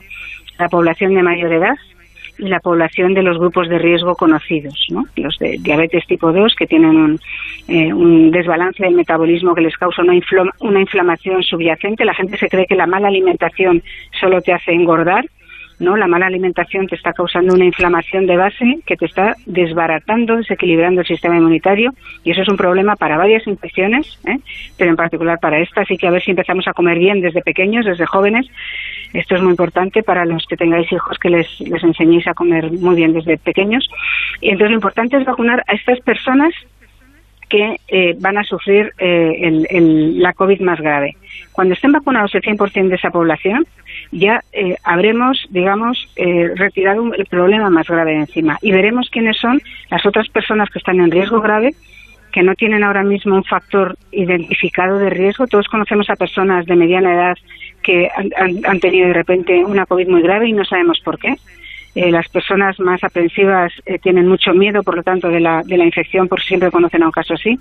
Las personas más viva la Virgen, pues son, yo conozco a dos que van a pasar asintomático y por lo tanto a mí no me va a pasar nada, pero sabemos que hay muchas diferencias, tenemos que identificar quiénes son los siguientes que van a sufrir. Y esos habrá que identificarlos cuando ya hayamos eh, vacunado a todos los que están identificados. ¿no? Entonces habrá que ver cómo van avanzando las campañas y cuántos necesitaremos vacunar más. A lo mejor necesitamos vacunar a toda la población porque a lo mejor todos somos muy vulnerables a unas secuelas de la COVID, esta COVID larga, ¿no? que a lo mejor son más graves de lo que pensamos, pero que ahora todavía está por ahí debajo oculta porque como la gente está falleciendo no le estamos dando tanta importancia a estas secuelas que son muy incapacitantes para algunas personas y que ocurren a personas más jóvenes. La media de edad de estas personas es alrededor de cuarenta y tantos años. Entonces hay que tenerlo muy claro. Habrá que ver hasta dónde hace falta vacunar, hasta dónde hay un beneficio por encima del riesgo, ¿no? Que es lo que dicen las agencias del medicamento. Esta vacuna tiene un beneficio muy elevado para la prácticamente ausencia de riesgo que tiene. Por lo tanto, merece la pena vacunar, sí. Eso es lo último que acaban de decir de AstraZeneca, ¿no? Bueno, usted se ha, caracterizado, eh, primero hay que decir que ha sido un poco la voz de la ciencia en, España, porque ha tenido la amabilidad de atendernos a todos los medios y se ha caracterizado, decía, eh, en todos estos meses por ser muy contundente en sus advertencias, llamando siempre a una extrema prudencia. Estamos eh, a las puertas de la Semana Santa, profesora. Después de las experiencias del pasado verano y de las pasadas Navidades, ¿estamos preparados, estamos concienciados cada uno desde, desde donde pueda para tratar de evitar una nueva ola de contagios en, España? Bueno, yo no estoy muy segura cómo la gente entiende estas, estas restricciones a la movilidad. Las restricciones a la movilidad no son para que no haya atascos en los días de Semana Santa, son para que no nos vayamos a un sitio distinto y expongamos y nos expongamos nosotras a una población distinta de personas distintas de nuestra burbuja habitual. ¿Qué está haciendo algunas personas que no lo han entendido? Salir de viaje antes de que entren las restricciones. Bueno, esto es no entenderlo en absoluto es no entenderlo en absoluto. Yo creo que la mayor parte de la población lo está entendiendo y si nos han ayudado, digamos, poniéndonos la limitación de no puedes eh, moverte, no puedes hacer esos viajes que pensabas hacer a larga distancia, es para que sigamos con hábitos parecidos a los habituales, es decir, para que nos sea más fácil en una situación de más rutina de nuestros contactos habituales mantener las normas que necesitamos mantener todavía y no exponernos ni exponernos a, a, otras personas a situaciones nuevas en las cuales uno se despista, uno ve amigos que hace mucho que no ha visto, se relaja, está contento y se empieza a olvidar ponerse la mascarilla, ¿no? Bueno, pues o mantener las distancias, que eso se nos olvida muy rápido, o, o la importancia de la ventilación y hacer todo al aire libre, todo esto sigue muy vigente. ¿Por qué sigue muy vigente? Porque los que más sufren todavía no están vacunados está vacunada una parte de la población mayor de 80 años, pero hay, comunidades autónomas en las cuales eso va poco avanzado. Hay otras en las que más, pero todavía no hemos acabado con ellos. Y todavía nos quedan los de 70 años y los muy vulnerables por, por, por otras enfermedades crónicas. Nos queda mucha gente y son gente que está a punto de ver la diferencia entre salvarse o tener una COVID muy grave. Y les tenemos que dar esa oportunidad. Hay, un, asunto, como usted bien sabe, que está eh, es una aparente, por lo menos aparente contradicción y que está eh, causando muchos foros de, discusión, ¿no? El hecho de que, por ejemplo, los franceses puedan venir a, España eh, sin ningún problema con una, con una PCR, pero yo, por ejemplo, no puedo ir a mi pueblo, que está en la comunidad de Castilla y León. ¿Esto tiene algún sentido? ¿Es lógico? ¿Tiene su explicación? No, para mí no la tiene. Para mí eso es, una incoherencia, claramente. Aparte que tenemos que saber lo que significa una PCR. Una PCR positiva significa que estás contagiado, sí o sí. una PCR positiva, estás contagiado. No me vengas con ideas de que es un falso positivo porque no puede ser, en mi caso no puede ser. No, positivo, estás contagiado. Negativo quiere decir solamente que no te lo han podido detectar en esa prueba. Un, una persona de cualquier país que viene con una PCR negativa hecha antes una persona de Madrid que se va a Castilla-La Mancha con una PCR negativa hecha antes puede estar incubando el virus, pero todavía no haber dado la cara del virus en esa persona. Puede viajar infectada y creerse que porque dio una PCR negativa es absolutamente segura. Tampoco lo es. Entonces, ni, ni es coherente el viaje a largas distancias de personas de otros países, pero el nuestro restringido, ni, ni es coherente tampoco fiarse 100% a la seguridad de una PCR negativa corta efectivamente a quienes son positivos les limita el viaje eso es eso se limpia un poco pero queda eh, un buen porcentaje de personas que pueden estar incubando el virus y que todavía no ha dado la cara en forma de un diagnóstico positivo, pero que si te repites el diagnóstico cuatro días después, a lo mejor ya sí quedas positivo y venías infectado de antes.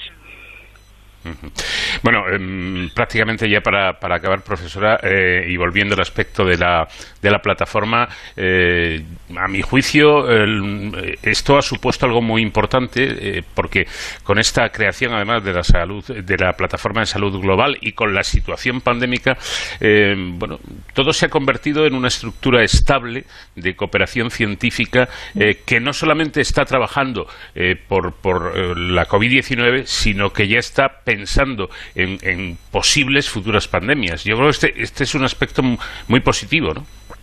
Eh, claro, porque nosotros queremos aprender para el futuro. Eh, esta pandemia es una que nos ha golpeado muy fuerte, que nos está golpeando todavía muy fuerte, y queremos aprender para el futuro desde todos los puntos de vista. El mío es más relacionado con la salud y con la biomedicina, pero queremos aprender para el futuro desde el punto de vista social también, eh, económico, eh, de transportes, eh, de todo tipo de, aspectos que también estudiamos en el CSIC y que ha sido muy productivo para nosotros como investigadores poder interaccionar entre gente, entre, entre disciplinas que antes los investigadores no solíamos interaccionar y que creemos que podemos contribuir mucho más a, las, a la sociedad. ¿no? Estamos, pues, por supuesto, contemplando que puede haber eh, infecciones que vengan por otros agentes infecciosos con una vía de transmisión distinta, que no sea por vía por aerosoles, por vía respiratoria. Hay transmisión, por ejemplo, por a través de picaduras de insectos. Esas sabemos que existen. Bueno, pues si, si hay un cierto calentamiento global, que lo hay, nos empezarán a llegar ese tipo de enfermedades que son más de zonas subtropicales, nos empezarán a llegar a zonas templadas como el Mediterráneo, como ya está ocurriendo. Todavía son pocas cantidades, pero hay que estar muy atento a ellos. O la transmisión de enfermedades también pues por, por aguas contaminadas, ¿no? Y eso, pues estamos con, con ese tipo de vigilancia y de preparación. Es muy importante que hay que estar preparado. Y estar preparado quiere decir darse cuenta que la intervención temprana es muy importante. La intervención temprana es estar preparado desde la investigación con un colectivo de investigadores muy bien formado.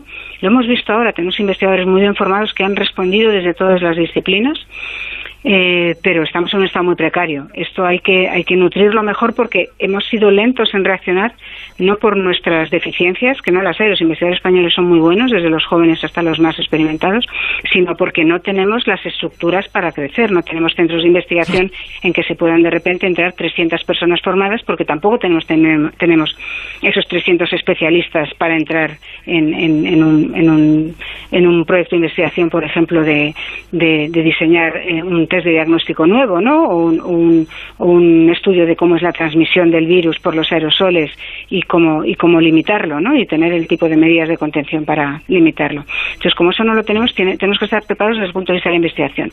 Tenemos que estar preparados desde el punto de vista de la vigilancia de qué está circulando. Eso, eh, técnicamente, es, es eh, hay que hay que desarrollarlo pero sabemos cómo hacerlo y hace falta eh, dotarlo no hace falta saber qué es lo que está circulando no al nivel de ahora de que en cuanto hay una variante salen los medios de comunicación, sino tener una vigilancia de base de saber pues cuántos mosquitos están infectados con esto, las aguas residuales si está circulando algún virus distinto que no conocíamos, eh, qué circula entre los animales domésticos, etcétera. Este tipo de eh, vigilancia de base, saber qué está ocurriendo. Y luego, desde luego, hace falta tener mucho más inversión en salud pública. Nuestro sistema sanitario eh, lo conocemos muy bien, lo bueno que es, pero para nosotros nuestro sistema sanitario es lo bien que nos atienden en atención privada y los magníficos hospitales que tenemos. eh, atención primaria y los magníficos hospitales que tenemos. Bueno, pues antes de eso, antes de que lleguemos enfermos a primaria, está que logremos no enfermarnos. Está la salud pública, está la prevención y ahí están las vacunas. Es decir, la cobertura de vacunas y la cobertura de saber cuáles, qué, qué, qué enfermedades están circulando normalmente y si empieza a haber más incidencia de una enfermedad porque es, porque a lo mejor es por contaminación atmosférica, por ejemplo, ¿no? ¿Dónde la es? ¿Dónde es esto? Es decir, hay muchas causas posibles.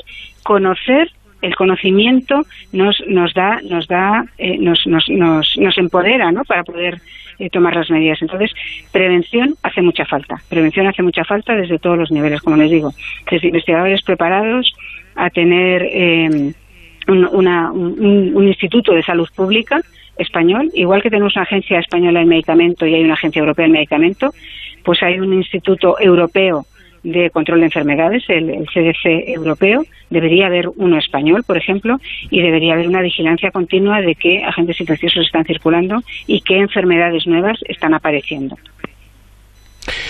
Bueno, pues eh, yo creo que ha sido mm, bastante clara, como siempre, la profesora del VAL hablando de esta cuestión. Eh, yo sé, y con esto ya sí que termino, eh, que hay mm, bueno, pues cansancio, quizá agotamiento, ¿no? Por tantos meses de situación extraña que estamos viviendo. Aún así, Margarita, debemos prepararnos, aunque queden todavía meses, para un verano digamos, en el que tengamos que ser todavía un poquito cautos. debemos estar preparados para pensar que el próximo verano, las próximas vacaciones, no van a ser absolutamente normales. Eh, bueno, las vacaciones del año pasado no fueron absolutamente normales. No nos fuimos a los mares del sur de vacaciones, pero disfrutamos mucho con la familia. También hubo muchos contagios entre familias y amigos que nos veíamos después de varios meses invernos, ¿no? Pero las vacaciones eh, del año pasado, pues eh, fueron vacaciones también, ¿no? ¿Cómo serán este año? Depende de cómo impacte la vacunación en, la salud de cuántas personas, ¿no? Es decir, si tiene un impacto muy positivo y si estamos eh, decreciendo de una manera drástica todas las personas que enferman grave, eh, eso será muy bueno. Eh, tendremos que eh, emplear al máximo, como siempre, eh, el aire libre, actividades al aire libre. Tendremos que, los que hacen actividades en sitios cerrados, los promotores de actividades tendrán que darse cuenta de que tienen que habilitar todavía este verano para hacer todo al aire libre. Y, eso lo podemos hacer. A los que les guste la naturaleza, que vayan más a turismo de naturaleza, lo tendremos que hacer así, ¿no? Muchas terrazas, muchas exposiciones al aire libre, lo que se puede hacer, fiestas mejor al aire libre que en sitios cerrados. Eh, todo esto lo tendremos que hacer todavía probablemente, pero no es un no es un sacrificio tan fuerte. La Semana Santa desde luego nos va a pillar mucho más dura. El verano yo lo veo mejor, pero tranquilos, ¿eh? que todavía no será una normalidad total, no lo será. La normalidad vendrá más adelante. Tenemos muchas personas con secuelas todavía o personas que no sabemos qué les está pasando y tenemos que ver hasta, hasta dónde tienen que llegar las, las vacunaciones porque no tenemos para todo el mundo todavía. Pues a tener en cuenta estos consejos y apelar una vez más a la paciencia. Ya sé que es complicado, que es difícil, pero no nos queda otra. Profesora Margarita del Val, viróloga y coordinadora de la plataforma Salud Global, gracias como siempre por atender este programa y ha sido pues también como siempre para mí un placer charlar con usted. Gracias y ánimo para todos que ya estamos en la, en la parte buena, ¿eh? ya hemos pasado lo peor, ya estamos en la parte buena claramente y ahora ya cada vez irá mejor pero todavía hay que tener un poco de paciencia, hay que armarnos un poco de paciencia y de, aguante. Muchísimas gracias a ustedes, un saludo, encantada de estar en este programa.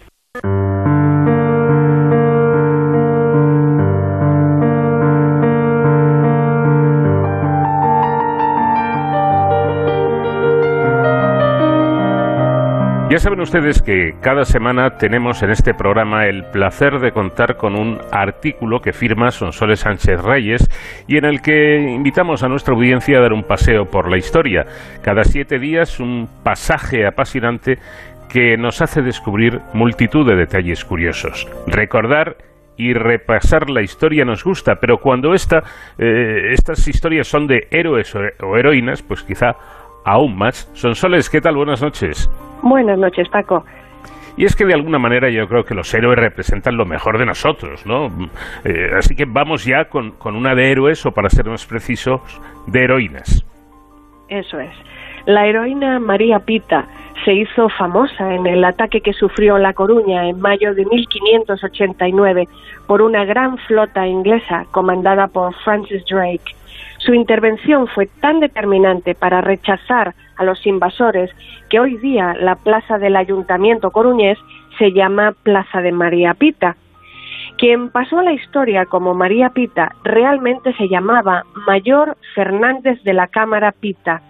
La confusión surgió cuando un fraile, apellidado Santa María, administró la extrema unción a su hermana, llamada María Pita, a quien por error tomó por Mayor Fernández, describiéndola como una gigantona. Si su hermana se le parecía, es probable que también fuese grande. En la partida de defunción de la heroína aparece Mayor como nombre de pila, siendo ya personaje público cuando pasó meses en la corte de Felipe II para negociar mercedes reales por su servicio a la patria, se identificaba como Mayor Fernández de Cámara y Pita. Mayor la llamaba en 1889 su primer biógrafo, Andrés Martínez Salazar, primer cronista de Coruña, y también Manuel Murguía en el semanario Galicia Moderna, publicado en La Habana entre los años 1885 y 1890, en la romántica búsqueda de héroes de la identidad de los pueblos.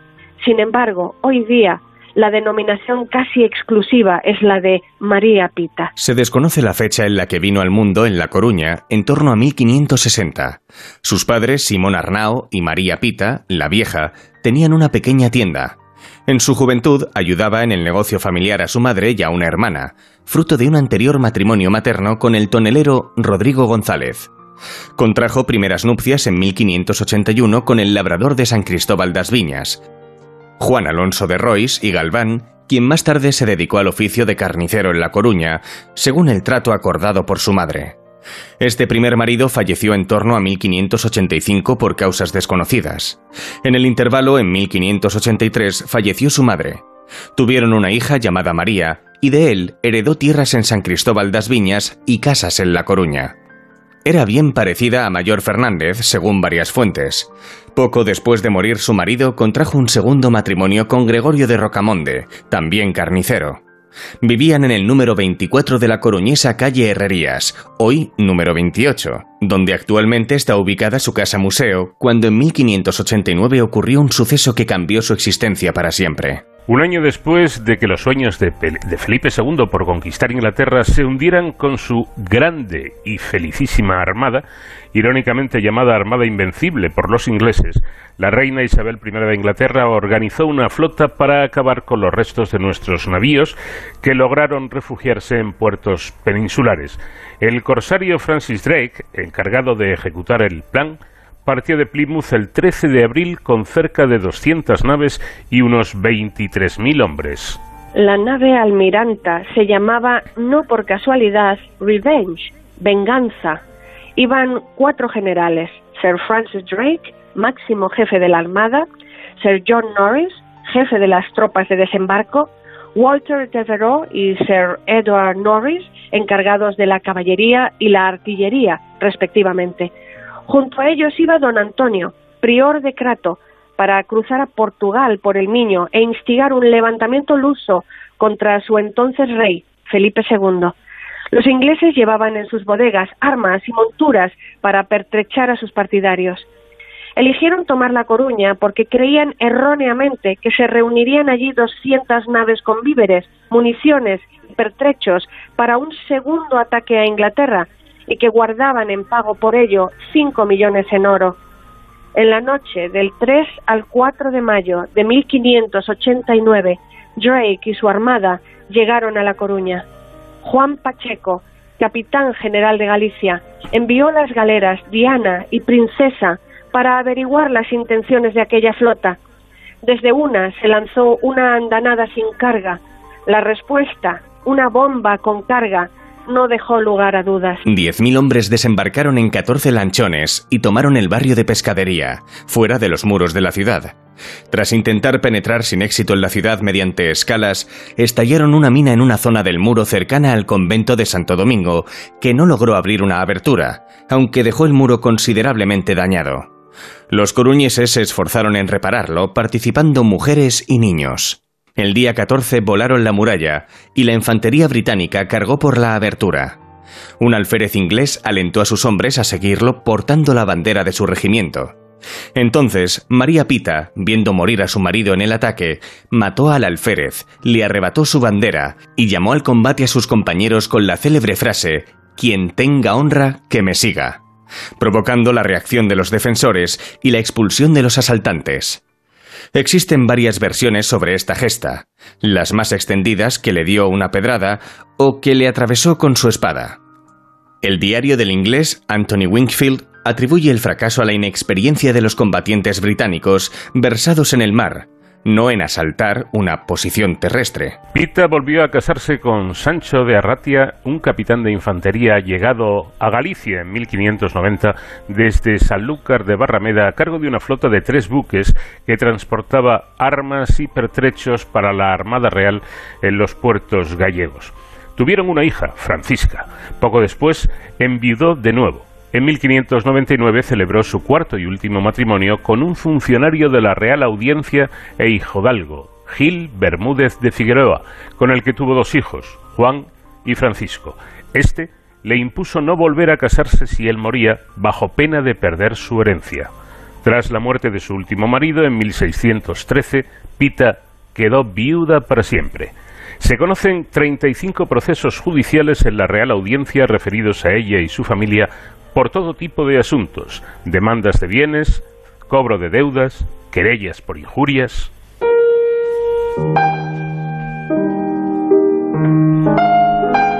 Se querelló contra ella el capitán Peralta, alojado en una casa de su propiedad, que la acusaba de intentar asesinarlo al frente de un grupo armado durante un asalto nocturno para expulsarlo de la vivienda.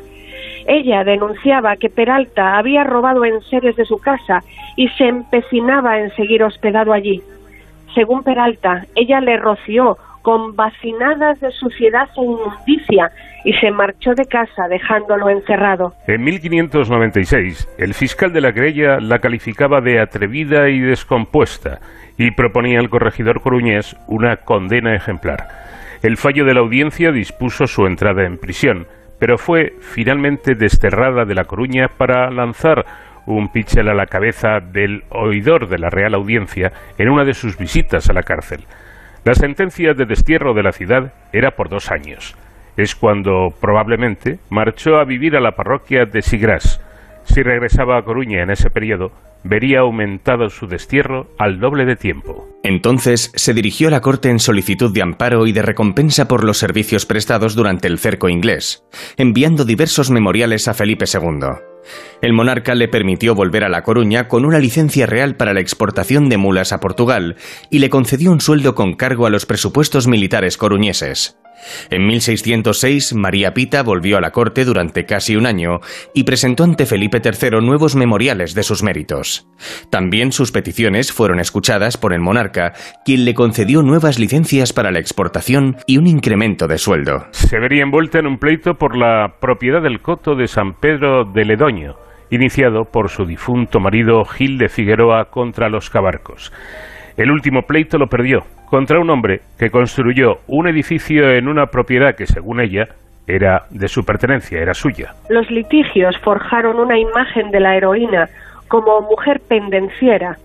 Intelectuales como Manuel Murguía defienden que los conflictos se deben a las envidias de sus conciudadanos como mujer y como heroína, Felipe Senén, historiador, fundador de Amigos de Museos de Galicia, recuerda que la fama de María Pita trascendió porque reclamó mercedes reales por luchar varonilmente durante la contienda y gastó y dio mucha hacienda, sin de comida, cuerda y balas y todo género de munición y colchones. En la parroquia de Sigrás, Cambre, un lugar cercano a la capital coruñesa, vivió los últimos años de su vida disponiendo de tierras de labranza y granjas. Recolectaba trigo y poseía viñas para su venta en pipas a taberneros de la ciudad. Con alguno de ellos tuvo algún pleito y se dedicaba al préstamo de dinero, actividad comenzada por su madre. También era propietaria de lugares en San Pedro de Nos. El 21 de febrero de 1643, longeva para la época al llegar a octogenaria, falleció en Cambre. En su partida de defunción, que solo dice que falleció repentinamente sin especificar causa, figuraba su deseo en un testamento no conservado de ser enterrada en el convento coruñés de Santo Domingo, lugar de sepultura del último de sus maridos, en el corazón de la ciudad vieja, que había defendido durante la invasión. No existe registro de dicho acto y su tumba no ha podido ser localizada. Los historiadores creen que no accedieron a su petición y fue sepultada en Santiago de Sigras, Cambre, en el entorno de la iglesia parroquial, un camposanto hoy desaparecido.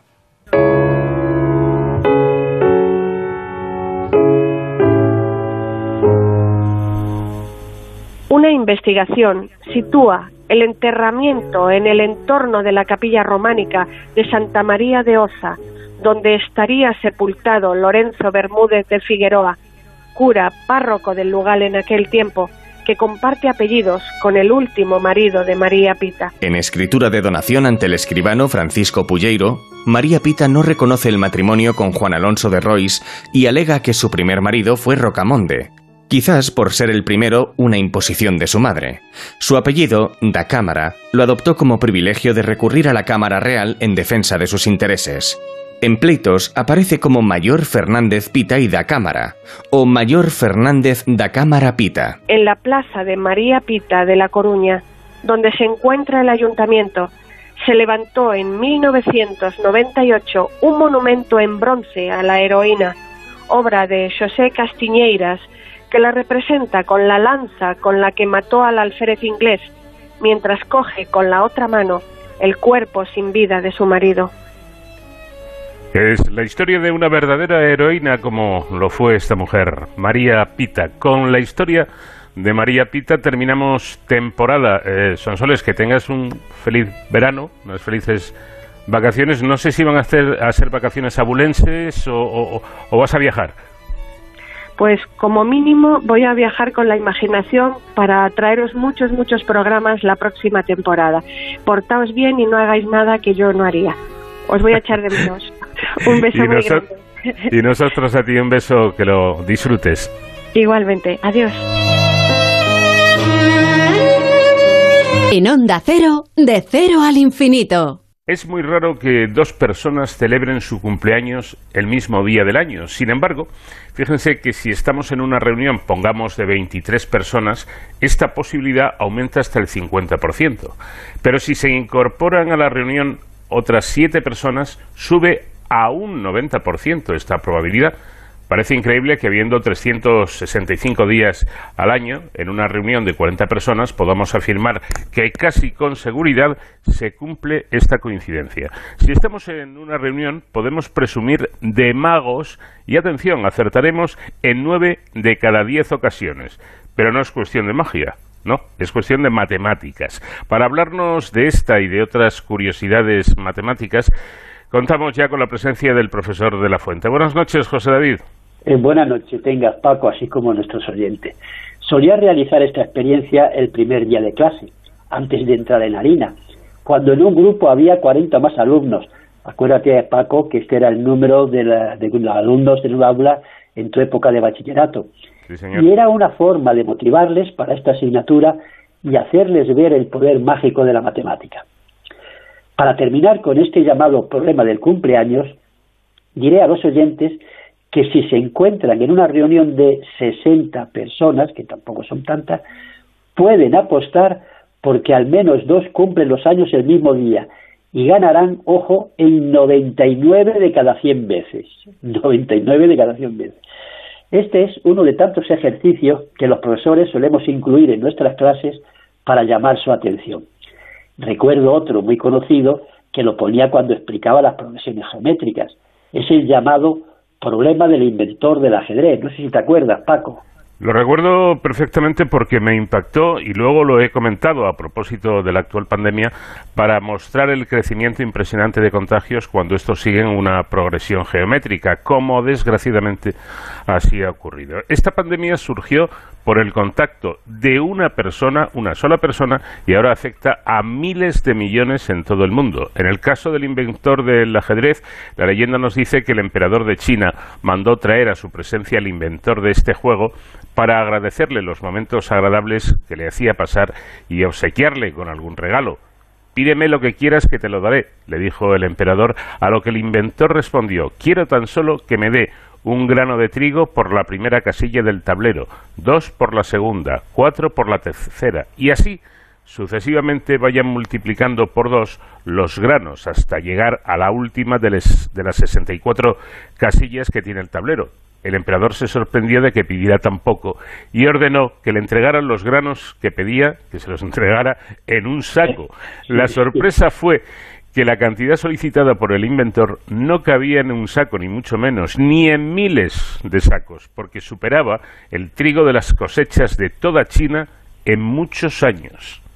En una emisión de este programa al principio de la pandemia, no sé si lo recordará, advertí de la gravedad de los contagios en España cuando, según datos oficiales, estos seguían una progresión geométrica de razón 1,8. Aunque estos no sobrepasaban en España unas centenas en esos días, en los que con tanta alegría se autorizaban manifestaciones y todo tipo de espectáculos masivos, lo alarmante era la tendencia que seguían, no el número de casos, sino la tendencia. A los pocos días el gobierno tuvo que decretar el estado de alarma. Las matemáticas podían haber evitado la difusión de esta terrible pandemia, primero en China y después en el resto de países. Pero otro tipo de intereses, precisamente no científicos, primaron y creo que siguen primando todavía y así nos va. Pero hoy no vamos a hablar de la pandemia en esta sección, sino de curiosidades matemáticas como te he propuesto para finalizar esta temporada. Me parece muy acertado, Pablo. Vamos a informar y entretener a nuestros oyentes en vez de meterles el dedo en la llaga de la COVID. En un programa hablé de los números agujeros negros que todo lo atraen. El más conocido es el 6174. Este atrae a todos los números de cuatro cifras, a ver, Paco, elige un número cualquiera de cuatro cifras en que no se repita ninguna. A ver, em, pues a ver, uno cualquiera. el, uno cualquiera. Uno cualquiera, el 3547. Bien, 3547. Si ponemos estas cifras de mayor a menor, obtenemos el 7543. Y si lo hacemos de menor a mayor, el 3457. Pues bien, lo restamos. Y para ello me he traído, Paco, una calculadora. El resultado es 4.086. Si repetimos esta operación, es decir, ahora restamos otro número tal, si hacemos esto varias veces, al final llegamos inexorablemente al 6.174 y de este no salimos.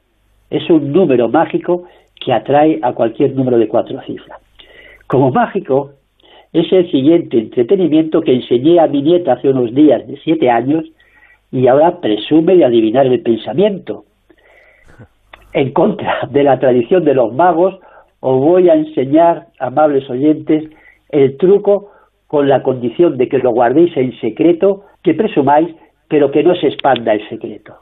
Bueno, es el secreto de los magos, en este caso de los matemáticos. El secreto del mago. Pues vamos con ello. Con, con este preámbulo has conseguido, estoy seguro, el interés de los oyentes. Bien, es muy sencillito. En una hoja o tarjeta escribimos el 1, nos saltamos un lugar y escribimos el 3, nos saltamos un lugar y escribimos el 5, y así hasta llegar al 49. Esta es la tarjeta del 1. En otra tarjeta escribimos el 2 y el 3, nos saltamos ahora dos lugares y escribimos dos números seguidos, el 6 y el 7. Nos volvemos a saltar dos lugares y escribimos el 10 y el 11 y así hasta no sobrepasar el 50. Esta es la tarjeta del 2. Creo que ha quedado claro. A ver, Paco, ¿cómo rellenaría la tarjeta del 4? Bueno, pues siguiendo el método que, has eh, seguido tú, escribiría cuatro números a partir del 4. El 4, el 5, el 6 y el 7. Ahora salto cuatro lugares y escribo otros cuatro números seguidos, es decir, el 12, el 13, el 14 y el 15, y así hasta no pasar el 50. Tengo entonces la tarjeta del 4. Muy buen alumno, Paco. Pues bien, nuestros, nuestros oyentes que rellenen con este procedimiento tan sencillo las tarjetas del 1, del 2, del 4, del 8, del 16 y del 32. es decir, todas potencias del 2. Repito, 1, 2, 4, 8, 16 y 32. Y con estas seis tarjetas preguntamos a una persona que piense en un número menor que 50. Le entregamos las tarjetas y les pedimos que nos devuelva aquellas en las que está el número que ha pensado. Supongamos que nos da las tarjetas del 2, del 8 y del 32. Pues bien, si sumamos estos tres primeros números de la tarjeta, 2 más 8 más 32, igual a 42, y le dejamos anonadado o anonadada diciendo que ha pensado el número 42. Y acierta. bueno, pues eh, te prometo que haré las tarjetas y practicaré el juego para dejar impactados a, familiares y, y amigos. Es muy y divertido. Sí, claro, animo a que comprueben esta magia los, los oyentes. Si se olvidan del proceso de construir las tarjetas, que oigan el podcast del programa y así no tendrán problema. Este divertimento no es magia, es pura matemática y además de las más utilizadas en la actualidad. Se basa en escribir un número en el sistema binario de ceros y unos, que es el utilizado por las computadoras. En el ejemplo, el 42 es el 101010 y por eso está en las tarjetas del 2, del 8 y del 32. Bien, los profesores de matemáticas e informática entienden esta última frase y esta adivinanza puede darles mucho juego, nunca mejor dicho, para motivar y divertir a sus alumnos cuando les expliquen el sistema binario. Paco, ya te veo intranquilo porque estamos agotando el tiempo de la sección, pero permíteme unos minutos para contar a nuestros oyentes otras curiosidades matemáticas muy breves que seguro que les va a gustar. Pues venga, vamos con ello. Mira, el símbolo de raíz, ¿no parece una R minúscula en la que hemos alargado la visera? Pues ese es su origen. Hasta el siglo XVI se escribía con palabras, raíz de... Después, para simplificar, se sustituyó la palabra raíz por R y para que incluyera números largos se amplió la visera. De ahí que usemos ahora ese símbolo. Y el signo igual. El signo igual, el primero en utilizarlo fue un inglés, Roy Record, que en el siglo XVI lo introdujo porque según él no hay dos cosas más iguales que dos trozos de recta paralelos. Y por último, Paco, lo último por hoy. ¿Sabes que la letra final de nuestro DNI se puede calcular? Imagina, sí, imagina que un oyente pierde el DNI, conoce su número, pero no su letra final. Pues no lo tiene tan difícil. Que divida el número entre 23 y se fije en el resto de la división. Con este resto va a una tabla que puede encontrar en la página del Ministerio del Interior si pone en un buscador cálculo del dígito de control del NIF y descubre la letra que corresponde a su DNI. Pues no solo entretenido y divertido, sino práctico también la aplicación, en este caso, de las eh, matemáticas. Bueno, pues hasta aquí llegamos. Gracias, David, y te mando un fuerte abrazo. Un fuerte abrazo a ti y a todos nuestros oyentes.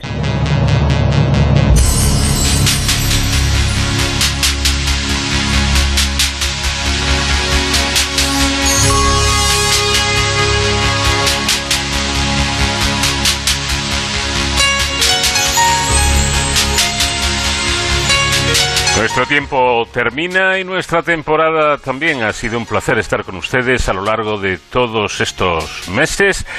Nos vamos a recargar pilas y volvemos a encontrarnos, si ustedes lo desean, en el mes de septiembre.